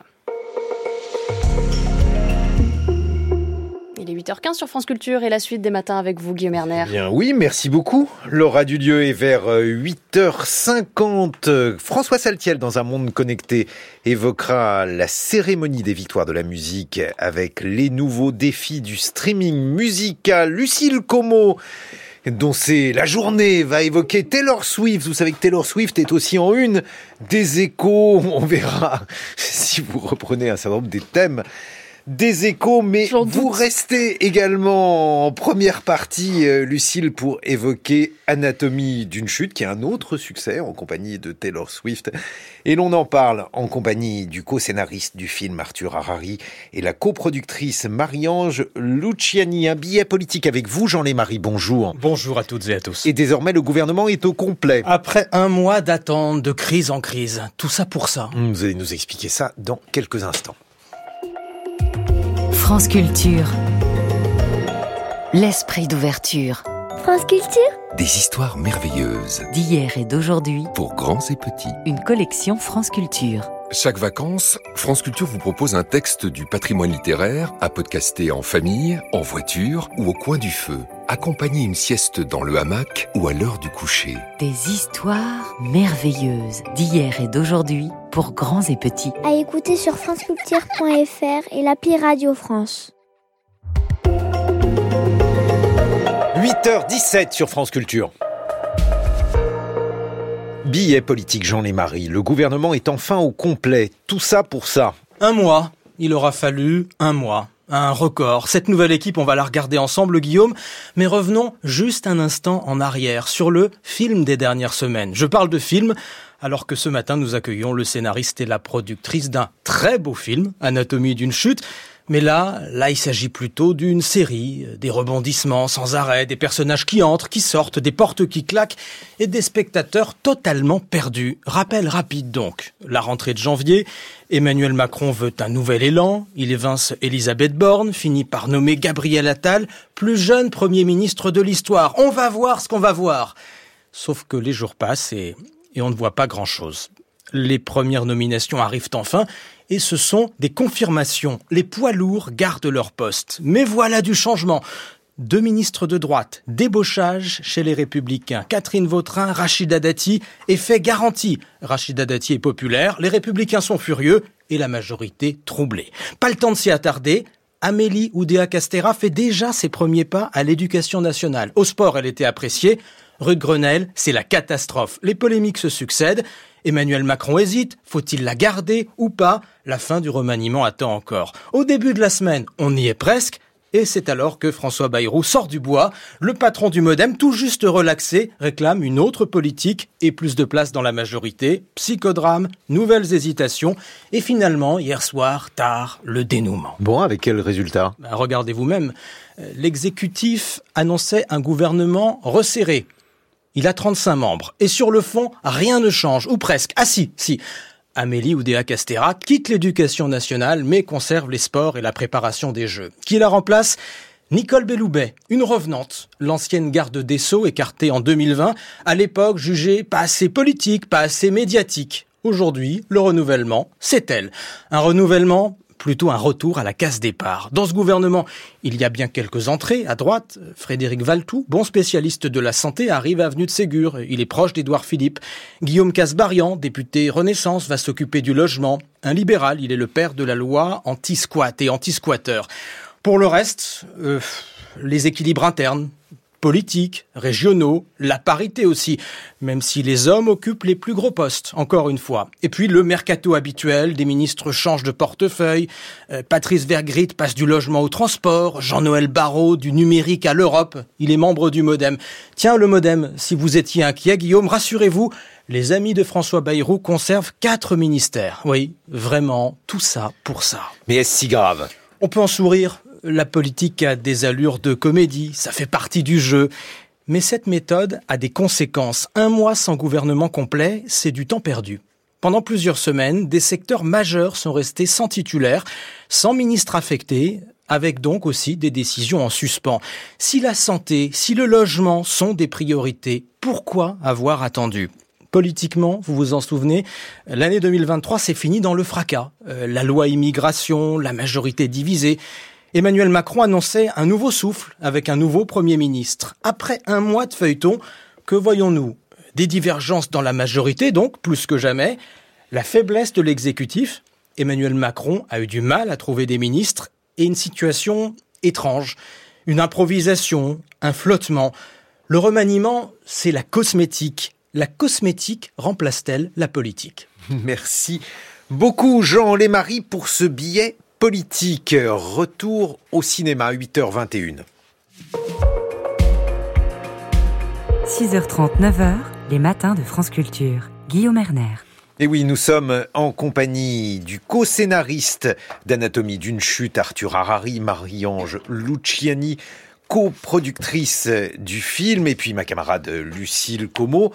On essaye de comprendre l'anatomie d'anatomie d'une chute, de voir pourquoi ce film et à ce point un succès, un succès mondial avec une multitude de nominations et un grand nombre de personnes qui ont été euh, bouleversées, émues, particulièrement emportées en regardant ce film. Mais avant de revenir à Anatomie d'une chute, euh, l'autre thème de la une des journaux aujourd'hui, indépendamment donc du remaniement gouvernemental, c'est euh, la question donc des violences sexuelles au cinéma. Marie-Ange Luciani, vous qui êtes productrice.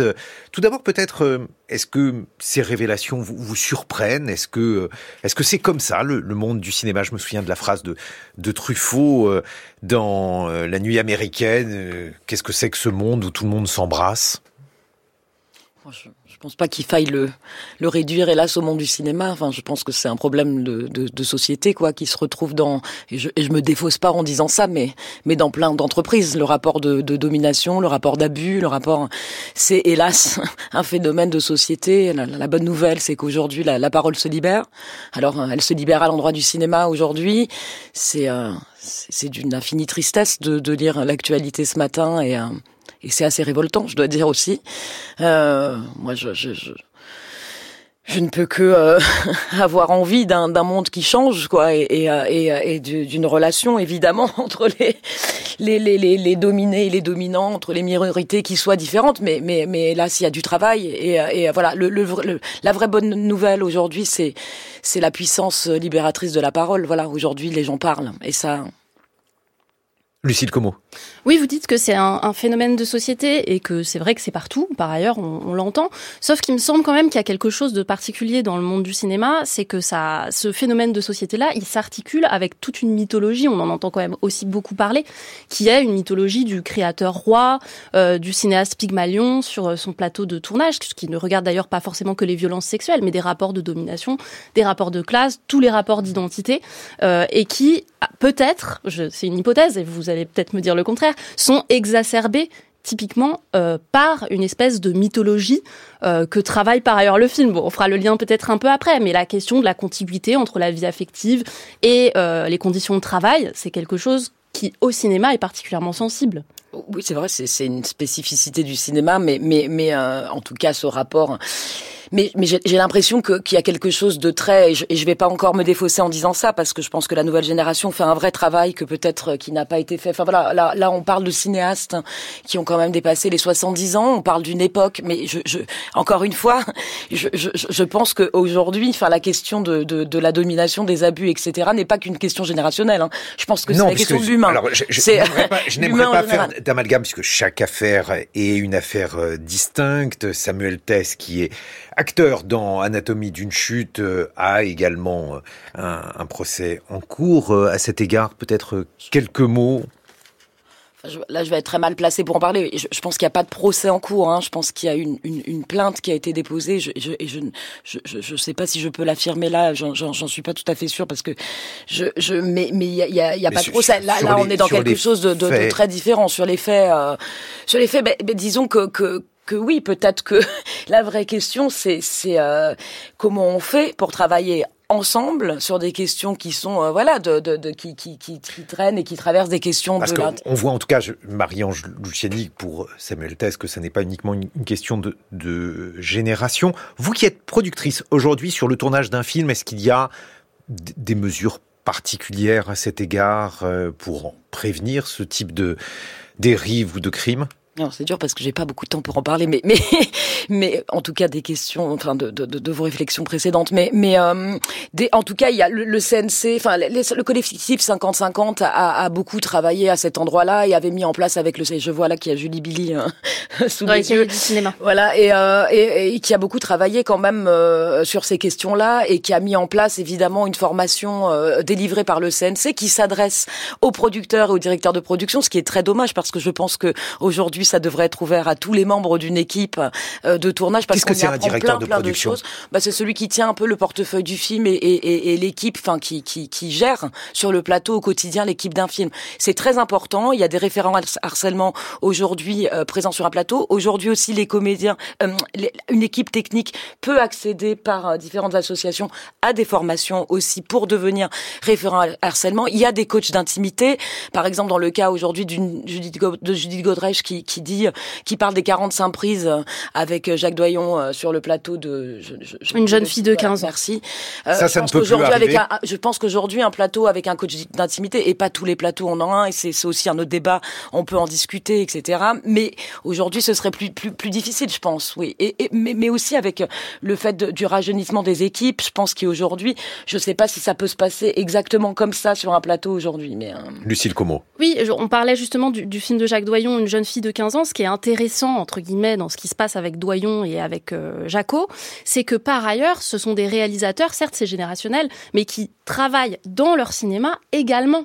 Des rapports de domination forts, des questions qui sont compliqué sur les relations entre les jeunes femmes et les hommes et, et, et, ça se thématise dans le film. Je veux dire, il y a vraiment un rapport euh, parce que c'est pratique parfois de faire la différence entre euh, la pureté entre guillemets de l'objet artistique et les conditions de tournage autour. Ça a été une posture que même moi, je pense, j'ai j'ai embrassé pendant longtemps. Et en fait, je pense et à la lumière de ces affaires, on peut le dire, qu'il y a des allers-retours permanents entre l'objet euh, de création et ce qui se passe autour, aussi, encore une fois, un peu une question dans le film Anatomie d'une chute. Alors justement, ça c'est une question qui s'adresse plus à Arthur Harari, lorsqu'effectivement on est euh, un couple à la ville, comme c'est euh, le cas euh, de votre couple avec Justine Triet, donc la réalisatrice du film, qu'on met en scène un couple, puisque c'est une histoire de couple. Et finalement, lorsqu'on évoque euh, avec euh, le public les raisons pour lesquelles votre film a tant plu, il y a un certain nombre de personnes qui apprécient euh, la manière dont le procès est disséqué. Il y en a d'autres aussi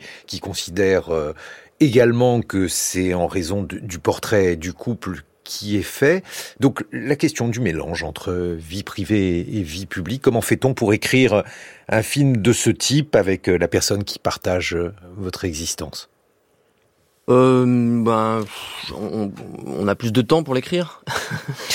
non, non, mais réellement, c'est comment dire, tout film, euh, toute œuvre puise à des endroits soit évidents, soit moins évidents avec ce qu'on ce qu'on vit et ce qu'on et ce qu'on a vécu. mais mais le film n'a rien de de directement autobiographique. C'est juste qu'on met, on a mis des choses dedans qui nous intéressaient. Mais euh, quoi, par exemple?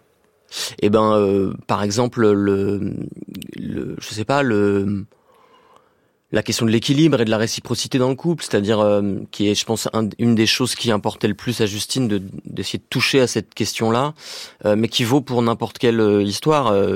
Quelle, je veux dire, là dans le film, il, se trouve que il s'agit de, de, de, gens qui qui écrivent ou qui veulent écrire des livres, mais ce qui est un sujet que Justine Trier a l'habitude oui, oui, d'évoquer. Ça l'intéresse, et notamment le, le, le rapport très, très très euh, trouble et euh, entre entre entre le la, vie et la fiction, on va dire. Mais la vie, la fiction, l'inconscient.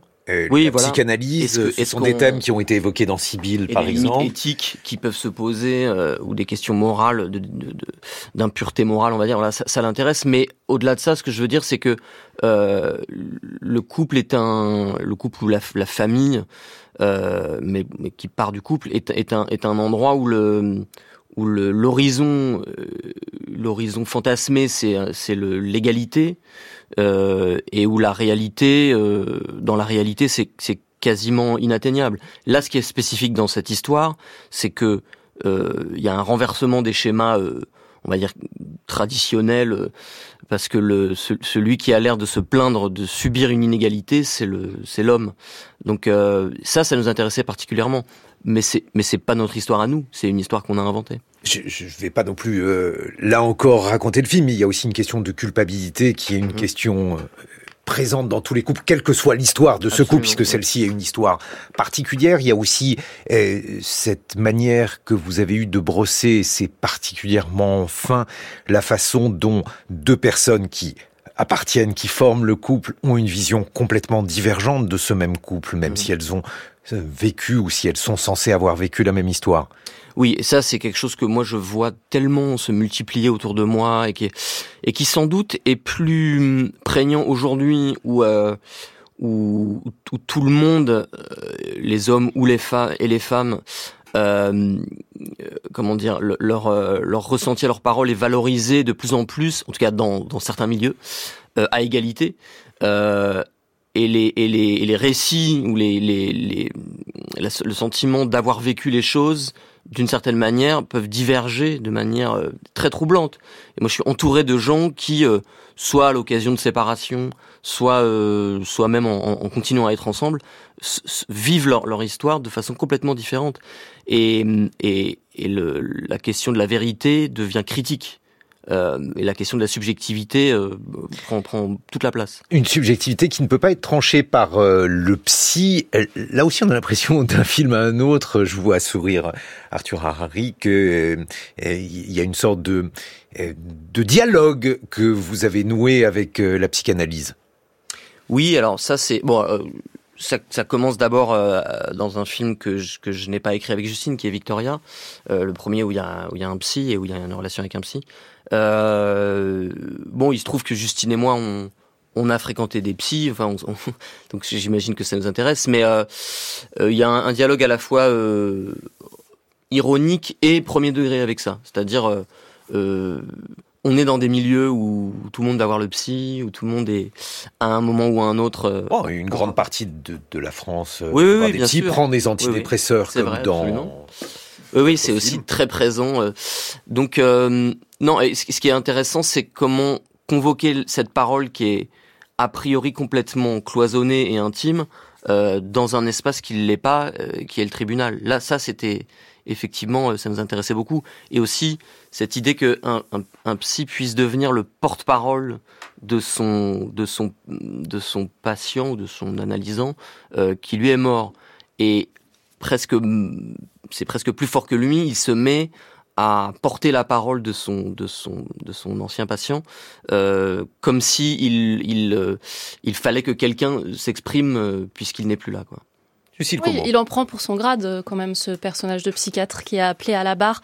Moi, je suis assez euh, étonnée je par suis... la oui. réception. Pardon. Vous non, voulez non, non de ce je pense qu'il en prend pour son grade si on selon certains biais, mais moi je trouve que ce qu'il dit est, est très valide par ailleurs. Mais de toute façon, tout ce que disent les personnages, Oui. c'est ça qui est intéressant Oui, oui. dans cette. dans Oui, parce qu'en fait, ce sont leurs vérités.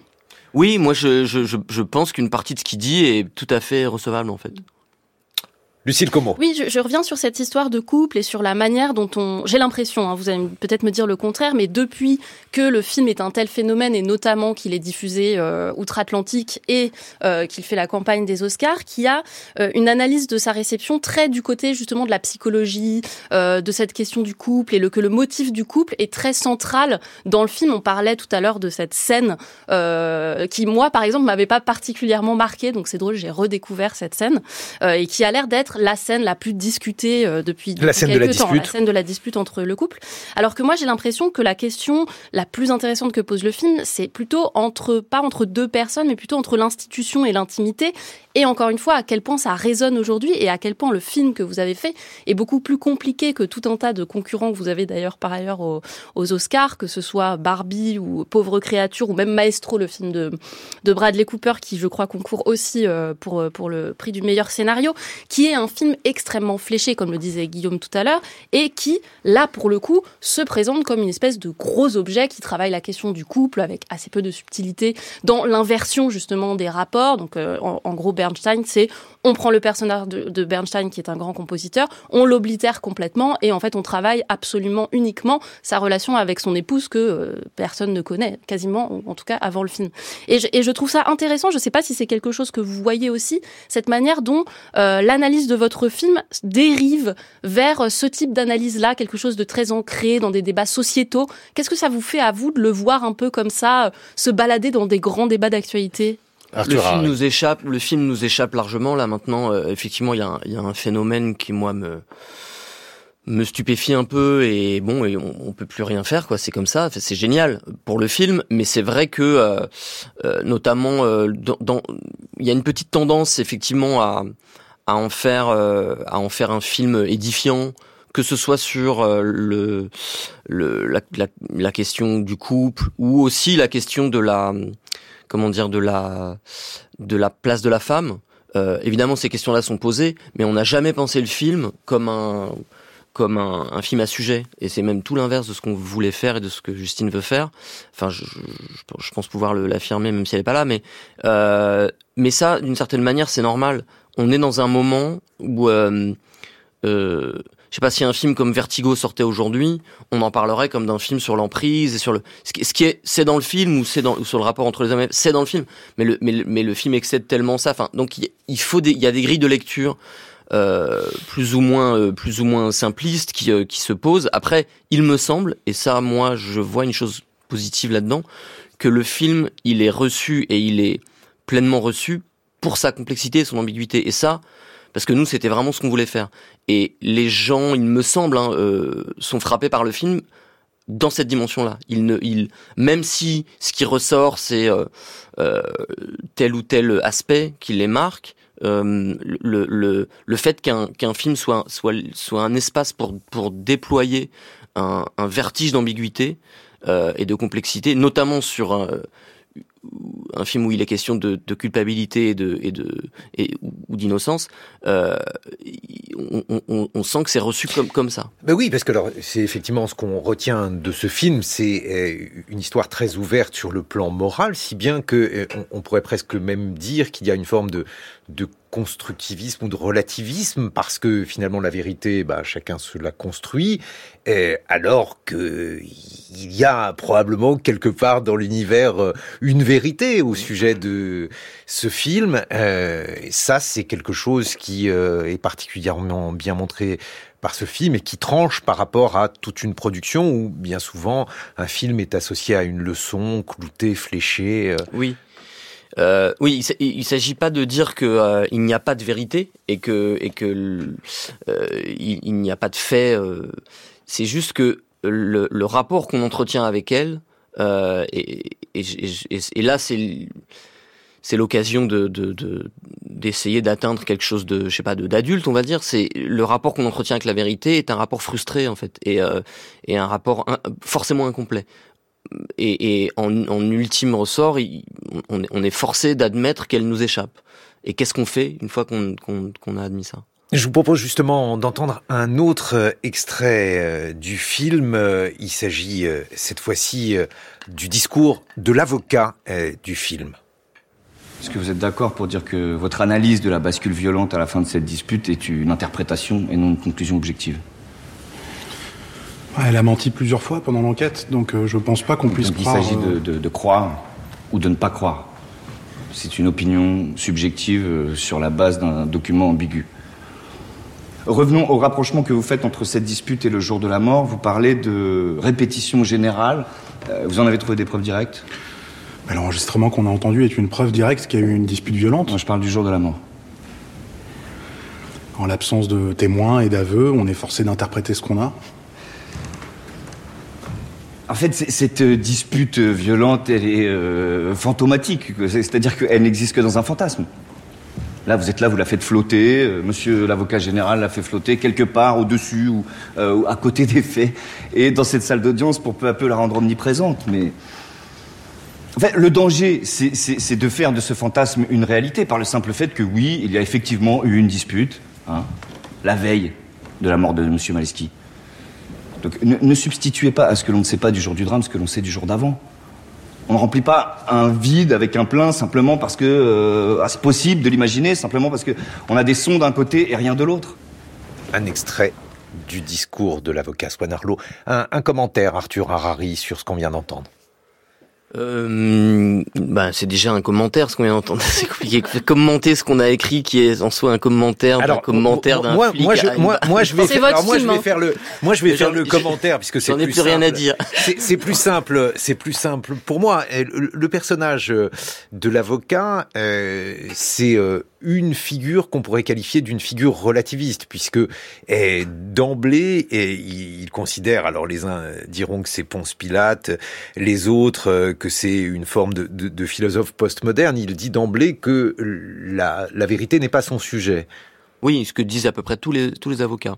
J'en connais peu, Dieu merci. Ben, en tout cas, moi, c'est une chose qu'on a découvert et qui nous a forcément passionné avec intéressé avec Justine. C'est euh, moi, j'ai jamais mis les pieds. J'ai mis une fois les pieds dans une salle d'audience après euh, l'écriture et, et, même après la sortie d'Anatomie d'une chute. Ah, c'est vrai. Vous, vous, vous, moi, j'avais jamais été dans un dans un dans un procès. Vous, vous, ne vous êtes pas documenté je de me suis documenté à distance. Justine a été dans énormément de procès euh, depuis qu'elle a une vingtaine d'années, donc euh, et puis euh, en plus d'avoir regardé beaucoup beaucoup de documentaires mmh. et de, de, voilà.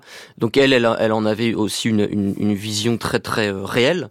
Et moi, euh, moi non, je dois dire que je, je non, je, je, j'en ai pas ressenti exactement le, le besoin, même si ça, ça m'intéresse beaucoup. Mais euh, il me semblait qu'entre euh, l'expérience de Justine, l'avocat conseil euh, qui nous, qui nous a beaucoup aidé, Vincent Courcel-Labrousse, et, euh, et, et, disons nos capacités imaginatives, euh, ça suffisait. Mais ce que je veux dire, c'est que le, le relativisme fait partie du, du, de la vision des avocats. Leur, leur sujet, c'est le droit, c'est la loi. Évidemment, c'est, le, c'est aussi le, toutes les zones d'ambiguïté qu'ils peuvent exploiter euh, pour, pour, pour gagner, on va dire. Mais un avocat qui, par exemple, il y a des avocats qui n'ont aucune conscience morale. Donc là, pour eux, la, la question est très vite euh, tranchée. Il, il, faut gagner par tous les moyens, donc ils, ils, se servent de ces moyens. Mais la plupart des avocats, je pense, ont, ont des limites morales et, des, et une conscience morale. Et il s'agit pour eux de se demander qu'est-ce qui, dans les affaires qu'on leur confie, euh, où est l'espace pour défendre? Où est l'espace pour, euh, pour, pour ne pour, euh, oui pour pour dire il y a espace pour le doute? Lucille Como. Je reviens à la complexité de votre film, Arthur Harari. Vous vous êtes étonné dans des entretiens de ce que euh, ce film, qui vous paraissait être peut-être le plus radical euh, de, Justine Trier, notamment pour parler de sa filmographie à elle, rencontre un, tel succès pour une productrice, par exemple comme vous. Bon, vous disiez que ça vous avez pas euh, particulièrement effrayé. On sait que le cinéma est un peu frileux dans cette période après le Covid. D'ailleurs, Justine Trier, dans le discours qu'elle a fait, dont on a beaucoup parlé, en partie sur la réforme des retraites, a aussi parlé de ça, de du droit à se planter, le droit à l'échec pour un cinéaste. Est-ce que ce type de film et le succès qu'il a va aider à euh, peut-être euh, être un peu plus audacieux aussi du point de vue des producteurs français? Marie-Ange Luciani. Bah, euh, je trouve qu'on l'est cette année, qui a une année assez audacieuse avec une nouvelle génération là comme ça qui est en train de d'occuper le, le, le, territoire cinématographique et c'est assez joyeux en effet. Bah, Thomas Caillet qui arrive avec Le Reine animal, bon qui a un film beaucoup plus euh, euh, à gros budget, etc. Le film de, de Justine est, est, plus euh, dans une économie un peu plus euh, resserrée, mais quand même Le Règne animal qui qui fait un peu plus d'un million d'entrées aujourd'hui. Il y a bah, Arthur Harari joue dans dans le procès Goldman qui a un film qui je crois, un dont il avait été question dans les matins. Ouais, qui est un film qui a moins de 1 million d'euros, donc qui est dans une euh, typologie de film très différent encore de celui de Justine. Donc il y a une très très grande diversité de propositions, et c'est un film qui a très bien marché, qui est très exigeant. C'est un film de procès aussi, mais quand même, c'est pas euh, c'est pas comme ça sur le papier un film très très grand public, et, et, il a rencontré son public justement. Donc je pense que oui, moi je, je crois assez. Euh, voilà, on n'est pas mort. On pensait. Non, mais euh, on, on, est toujours là. On n'a pas dit ça. Et effectivement, on peut continuer ce succès d'Anatomie d'une chute en allant le voir, euh, en le regardant euh, sur les différents supports appropriés. Pour ceux qui ne l'ont pas encore vu, merci Marie-Ange Luciani, merci Arthur Harari d'avoir évoqué euh, avec nous ce beau film qui nous avait beaucoup plu. 8h45 sur France Culture.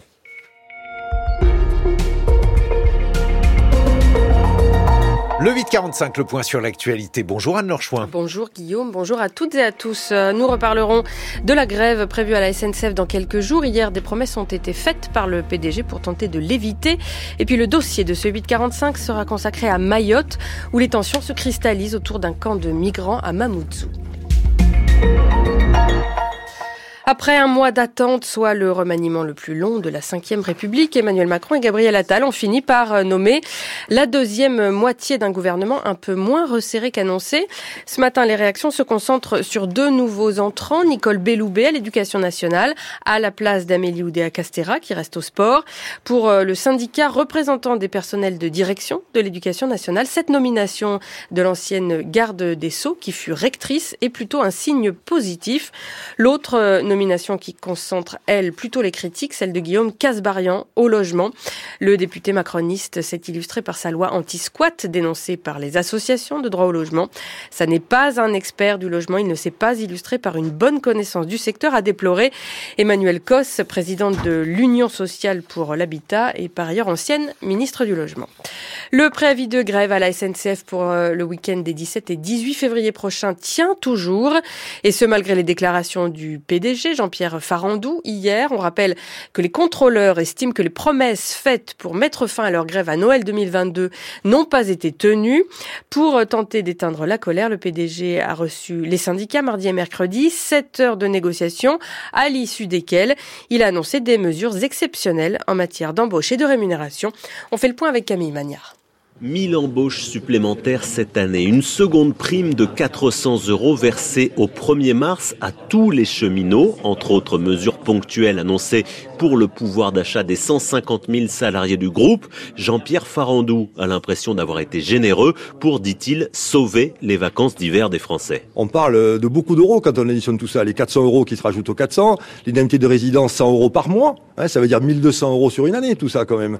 Euh, les promotions supplémentaires, c'est de l'argent on parle de 1000 emplois supplémentaires. Je crois que tout ça, il faut savoir prendre la mesure des avancées qui ont été faites. Et moi, c'est pour ça que je pense que le sens des responsabilités euh, prévaudra et qu'on arrivera à converger. Le patron du groupe SNCF espère une levée des préavis de grève avant lundi. Pas si vite, répondent les syndicats. Sudrail, en particulier, par la voix de son secrétaire général Éric Meyer, est loin d'être sûr que cette générosité affichée convaincra en particulier les contrôleurs qui appellent à la grève, mais pas seulement eux. La partie visible de l'iceberg, c'est les contrôleurs, mais aujourd'hui on a une colère sociale rampante euh, à la SNCF sur l'ensemble des métiers. Donc euh, voilà, on a Farandou qui sort l'extincteur en disant on vous donne une prime de 400 euros en complément euh, des bons résultats qu'on va annoncer en 2023. on vous met 1000 embauches de plus sur la table, mais il y a aussi la question des Jeux Olympiques qui est dans le spectre. Tout le reste, c'est des promesses liées à l'application d'accords ou de dialogue social, des choses qui ne sont pas très concrètes pour les salariés. Pas très concrètes, ces promesses de futures négociations sur des garanties de salaire contre l'inflation pour les trois prochaines années, ou bien sur la pénibilité et les fins de carrière rallongées par la réforme des retraites. Le suspense reste donc entier pour les départs en vacances du week-end prochain. Au Pakistan, les partisans de l'ex-premier ministre Imran Khan, actuellement emprisonné, sont au coude à coude avec le parti de son grand rival Nawaz Sharif aux élections. La lenteur du dépouillement alimente en revanche les soupçons de manipulation. Et puis à Rafah, les bombardements israéliens semblent avoir commencé. Les déplacés de la guerre à Gaza qui se massent dans cette ville frontière avec l'Égypte espèrent échapper à cette troisième étape de l'offensive israélienne après Gaza City et Ragnones. Suite du 845 d'Anne Lorchouin revient sur la situation à Mayotte, qui depuis le 22 janvier dernier vit au rythme des blocages routiers lancés par un mouvement qui s'est baptisé les Forces vives de Mayotte. Oui, un mouvement de protestation qui dit avoir pour but la lutte contre l'insécurité et l'immigration et qui vise particulièrement les migrants venus des Comores voisines. Ces barrages perturbent profondément la vie de l'île, écoles fermées, hôpitaux qui fonctionnent à 50% de leur capacité. À cela s'ajoutent des difficultés d'approvisionnement en eau qui durent, elles, depuis des mois. Contestataires réclament notamment l'expulsion des réfugiés originaires d'Afrique des Grands Lacs installés dans un camp de fortune à proximité du stade de Cavani à Mamoudzou, la capitale de Mayotte. Avant-hier, le Premier ministre a demandé à ce qu'on accélère le démantèlement de ce camp qui aimante trop de ressentiments et de propos haineux. C'est un dossier signé Mathieu Laurent. De crise en crise, l'aveuglement chemine. Cette fois, les parias ne viennent plus seulement des Comores, mais aussi du continent africain. Alain a dû fuir la République démocratique du Congo avec femme et enfants. Après un séjour au Burundi, un autre en Tanzanie, ce fut la traversée vers Mayotte. Deux mois d'hébergement d'urgence, la rue, et depuis novembre dernier, le stade de Cavani. À un moment donné, il y a eu cette euh, xénophobie qui a commencé avec euh, les, chasses à l'homme des Africains, des attaques de la communauté mahoraise et des délinquants qui vivent à, à, au stade Cavani, à Kaweni. Donc, ils se sont réunis pour nous attaquer. On a été agressés, on a été battus et 17 personnes ont été gravement blessées. Les autorités ont fini par prendre la mesure des risques encourus par ces demandeurs d'asile. À chaque fois qu'il y a des attaques, même s'ils viennent un peu tard, mais la police est là. Ils nous aident quand même. Attention, je dénonce formellement et fortement les mensonges. Badirou Abdou, porte-parole du mouvement des forces vives de Mayotte. Il n'y a jamais eu de violence avec des Africains ni des Comoriens à Mayotte. Quand il y a des violences, ça se joue entre les clandestins et les forces de l'ordre. La solution? Il n'y a aucun souci. On demande de régulariser la situation et de les faire partir. Eh bien, Mayotte pourra souffler enfin. La France doit protéger ses Africains, on est d'accord, ces, migrés, mais ne pas les laisser à Mayotte. Quant à lever les barrages Pas du tout, pas du tout. Une fenêtre d'opportunité à un discours que ressasse Fatiou Ibrahim du collectif des citoyens de Mayotte, loi 1901. Moi, je n'ai pas vu de violence à l'encontre des migrants africains, contrairement au discours mensonger qui est propagé, et encore récemment, par certains métropolitains d'extrême gauche qui sont là, qui foutent la merde à Mayotte. Et ce gouvernement de Emmanuel Macron, avec tous ceux qui travaillent avec, ils sont totalement malveillants à l'encontre des Français de Mayotte. La Ligue des droits de l'homme a pourtant fait état de jets de cocktails Molotov suivis d'incendies sur des abris de fortune du camp de Cavani, de jets de pierre sur ses occupants. Le 24 janvier dernier, Gérald Darmanin déclarait les violences à l'encontre des migrants africains ne sont pas acceptables. Fin de citation. Mathieu Laurent, le temps de ce jour, vent sur le nord, pluie sur toute la façade est, comptez de 12 à 16 degrés cet après-midi. 8h52, vous écoutez France Culture et les matins continuent, Guillaume Erner. Ce que vous avez à nous dire après cette météo, vous auriez pu, je sais pas, avoir une parole de consolation. Ah bah, Allez. Les matins continuent, c'est une consolation. La suite, mais on va se consoler avec François Saltiel et Lucille Como. 6h30, 9h, les matins de France Culture. Guillaume. Un monde connecté, François Saltiel. À l'occasion de la cérémonie des victoires de la musique qui aura lieu ce soir, vous revenez sur les nouveaux défis du streaming musical. Oui, Guillaume, un peu plus de 15 ans après leur apparition, peut-on parler d'une victoire de l'industrie du streaming? Si l'on parle d'usage, assurément, Spotify, le leader suédois du secteur, vient de divulguer ses chiffres en croissance avec plus de 600 millions d'utilisateurs mensuels actifs. La musique se consomme majoritairement par la voie du numérique et la France n'est pas en reste avec Deezer. L'entreprise parisienne occupe la deuxième place du marché hexagonal. Mais ces deux entreprises ne sont toujours pas rentables. Intéressant de rappeler hein, que le streaming si présent dans nos habitudes d'écoute, n'a pas encore trouvé un modèle économique pérenne. Spotify, pour alléger ses charges, a dû l'année dernière procéder à des licenciements en masse, diminuer ses investissements dans l'offre de podcasts exclusifs et réduire sensiblement certaines subventions dédiées au festival, comme le Printemps de Bourges ou les Francopholies de La Rochelle, à cause de la taxe streaming. Une nouvelle taxe décidée en septembre par les parlementaires français. Elle prélèvera à la fin de cette année 1,2% du chiffre d'affaires annuel des grands acteurs. L'objectif, soutenir toute la filière musicale via le CNM, le Centre national de la musique. Vous imaginez bien que cette nouvelle a été froidement accueillie par les plateformes qui auraient largement préféré une formule d'autorégulation. C'est vrai que c'est toujours plus pratique lorsqu'on décide de ses propres règles. La question qui agite en ce moment les plateformes de streaming est celle du modèle de répartition des revenus. Oui, Spotify et consorts reversent environ 70% de leurs revenus issus des abonnements ou de la publicité aux ayants droit musicaux. Jusqu'ici, c'est le modèle du market centric qui prédomine. L'argent des abonnements devient un pot commun et il est redistribué aux artistes les plus écoutés, ce qui représente la plus grande part de marché. Un fonctionnement qui a pour conséquence de bénéficier aux artistes les plus suivis euh, par des euh, consommateurs engagés qui écoutent en boucle les mêmes morceaux. Vient ensuite l'idée de l'user centric, l'argent de l'abonnement de l'utilisateur va directement aux artistes qui l'écoutent vraiment. On peut parler d'une redistribution plus fine et personnalisée, mais qui a également ses limites car des études ont prouvé que seuls les grands artistes étaient pénalisés sans que les petits en bénéficient. En ce moment, Deezer explore une troisième voie qu'il aimerait bien imposer à tous, celle de l'artiste centric.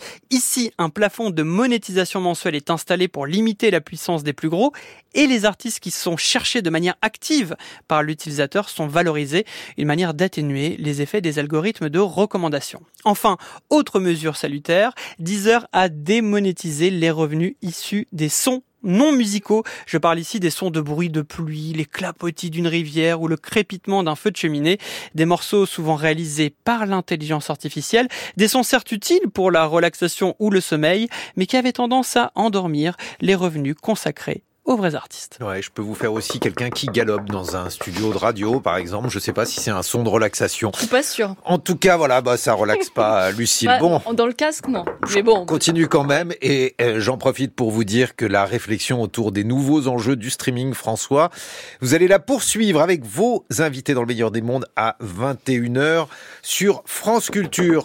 Taylor Swift, Lucille Como, un objet médiatique fascinant, mais euh, au fait, euh, elle fait de la musique aussi. Oui, apparemment, hein, Taylor Swift, reine des algorithmes, hein, le dirait euh, François. Cette espèce de phénomène dont le caractère fascinant tient précisément à ce qu'il auto-engendre la fascination qu'il produit et dont j'avais envie de tenter d'écarter toutes les volutes, hein, les couches d'images, de blablabla, pour regarder et écouter ce qu'il y a au cœur, une autrice, compositrice et interprète de chansons. Taylor Swift, dont on parle beaucoup ces jours-ci, hein, ça ne vous aura pas échappé, Guillaume. Alors pourquoi Attention, j'écarte Elle vient de remporter pour la quatrième fois le prix du meilleur album de l'année au Grammy Awards. Elle a été élue personnalité de l'année 2023 par le magazine Times. Elle a d'ores et déjà généré plus d'un milliard de dollars avec sa tournée du jamais vu dans l'histoire de la musique. Elle est la petite amie de Travis Kelsey, joueur de l'équipe des Chiefs de Kansas City qui s'apprête à disputer la finale du championnat national de football américain lors du fameux Super Bowl ce dimanche. Enfin, elle a une telle influence que le moindre mot de sa part concernant les élections présidentielles à venir est anxieusement scruté par les deux camps, tout prêt à annexer cette figure malléable, petite fiancée de toutes les Amériques, qui séduit autant côté conservateur que côté progressiste, à la fois Barbie féministe et poupée country. Alors ça c'est une chose, mais qu'est-ce qu'elle a à dire d'un point de vue musical, cette Taylor Swift, et pourquoi en France entend-on autant parler d'elle en entendant aussi peu ce qu'elle chante? C'est ça qui m'intéresse. Si l'exportation du phénomène médiatique marche à plein, celle de sa musique semble bien plus poussive, et c'est peut-être que là, c'est peut-être là, pardon, que réside la seule spécificité de Swift, sa dimension profondément américaine, jusque dans la standardisation ultra poussée de sa musique, qui fait que mainstream, elle l'est tellement qu'elle ne l'est pas chez nous. Alors, ça ressemble à quoi un album de Taylor Swift? Alors je me suis farci des bouts de chacun des albums qu'elle a sortis depuis 2006. Ayant lu qu'elle avait été révélée après avoir fait du porte-à-porte avec des reprises de Dolly Parton dans les rues de Nashville, je m'attendais à trouver ici et là de la country un peu traditionnelle. Alors il y a bien de temps en temps un petit banjo, mais globalement tout ça me fait plutôt l'effet d'une soupe peu écoutable qui alterne balade mièvre et pop de centre commercial, raconte de vagues romances, des ruptures amoureuses, des amitiés trahies ou au contraire assène des mantras criards d'autosatisfaction. La voix est d'une fadeur troublante tellement elle est spectaculaire, à l'image de sa silhouette, blonde mince aux yeux bleus sculptés par la fiction et la pub, pure héroïne de teen movie, éternelle pom-pom girl, l'américaine moyenne dans tout ce qu'elle a de plus à la fois reconnaissable et étrange sans doute pour nous français. Je suis assez fascinée hein, par cet objet musical et la résistance qu'on lui oppose nous, enfin moi, une fascination pour une forme vide que pour le moment seule la culture américaine a le pouvoir de créer de manière aussi écrasante et spectaculaire et qui reste en quelque sorte trop américaine précisément pour cette raison. Taylor Swift avait intitulé un de ses derniers albums Folklore et c'est ce qu'elle est encore pour nous, du folklore exotique à force d'être standard. En fait, Taylor Swift c'est un peu comme le beurre de cacahuète.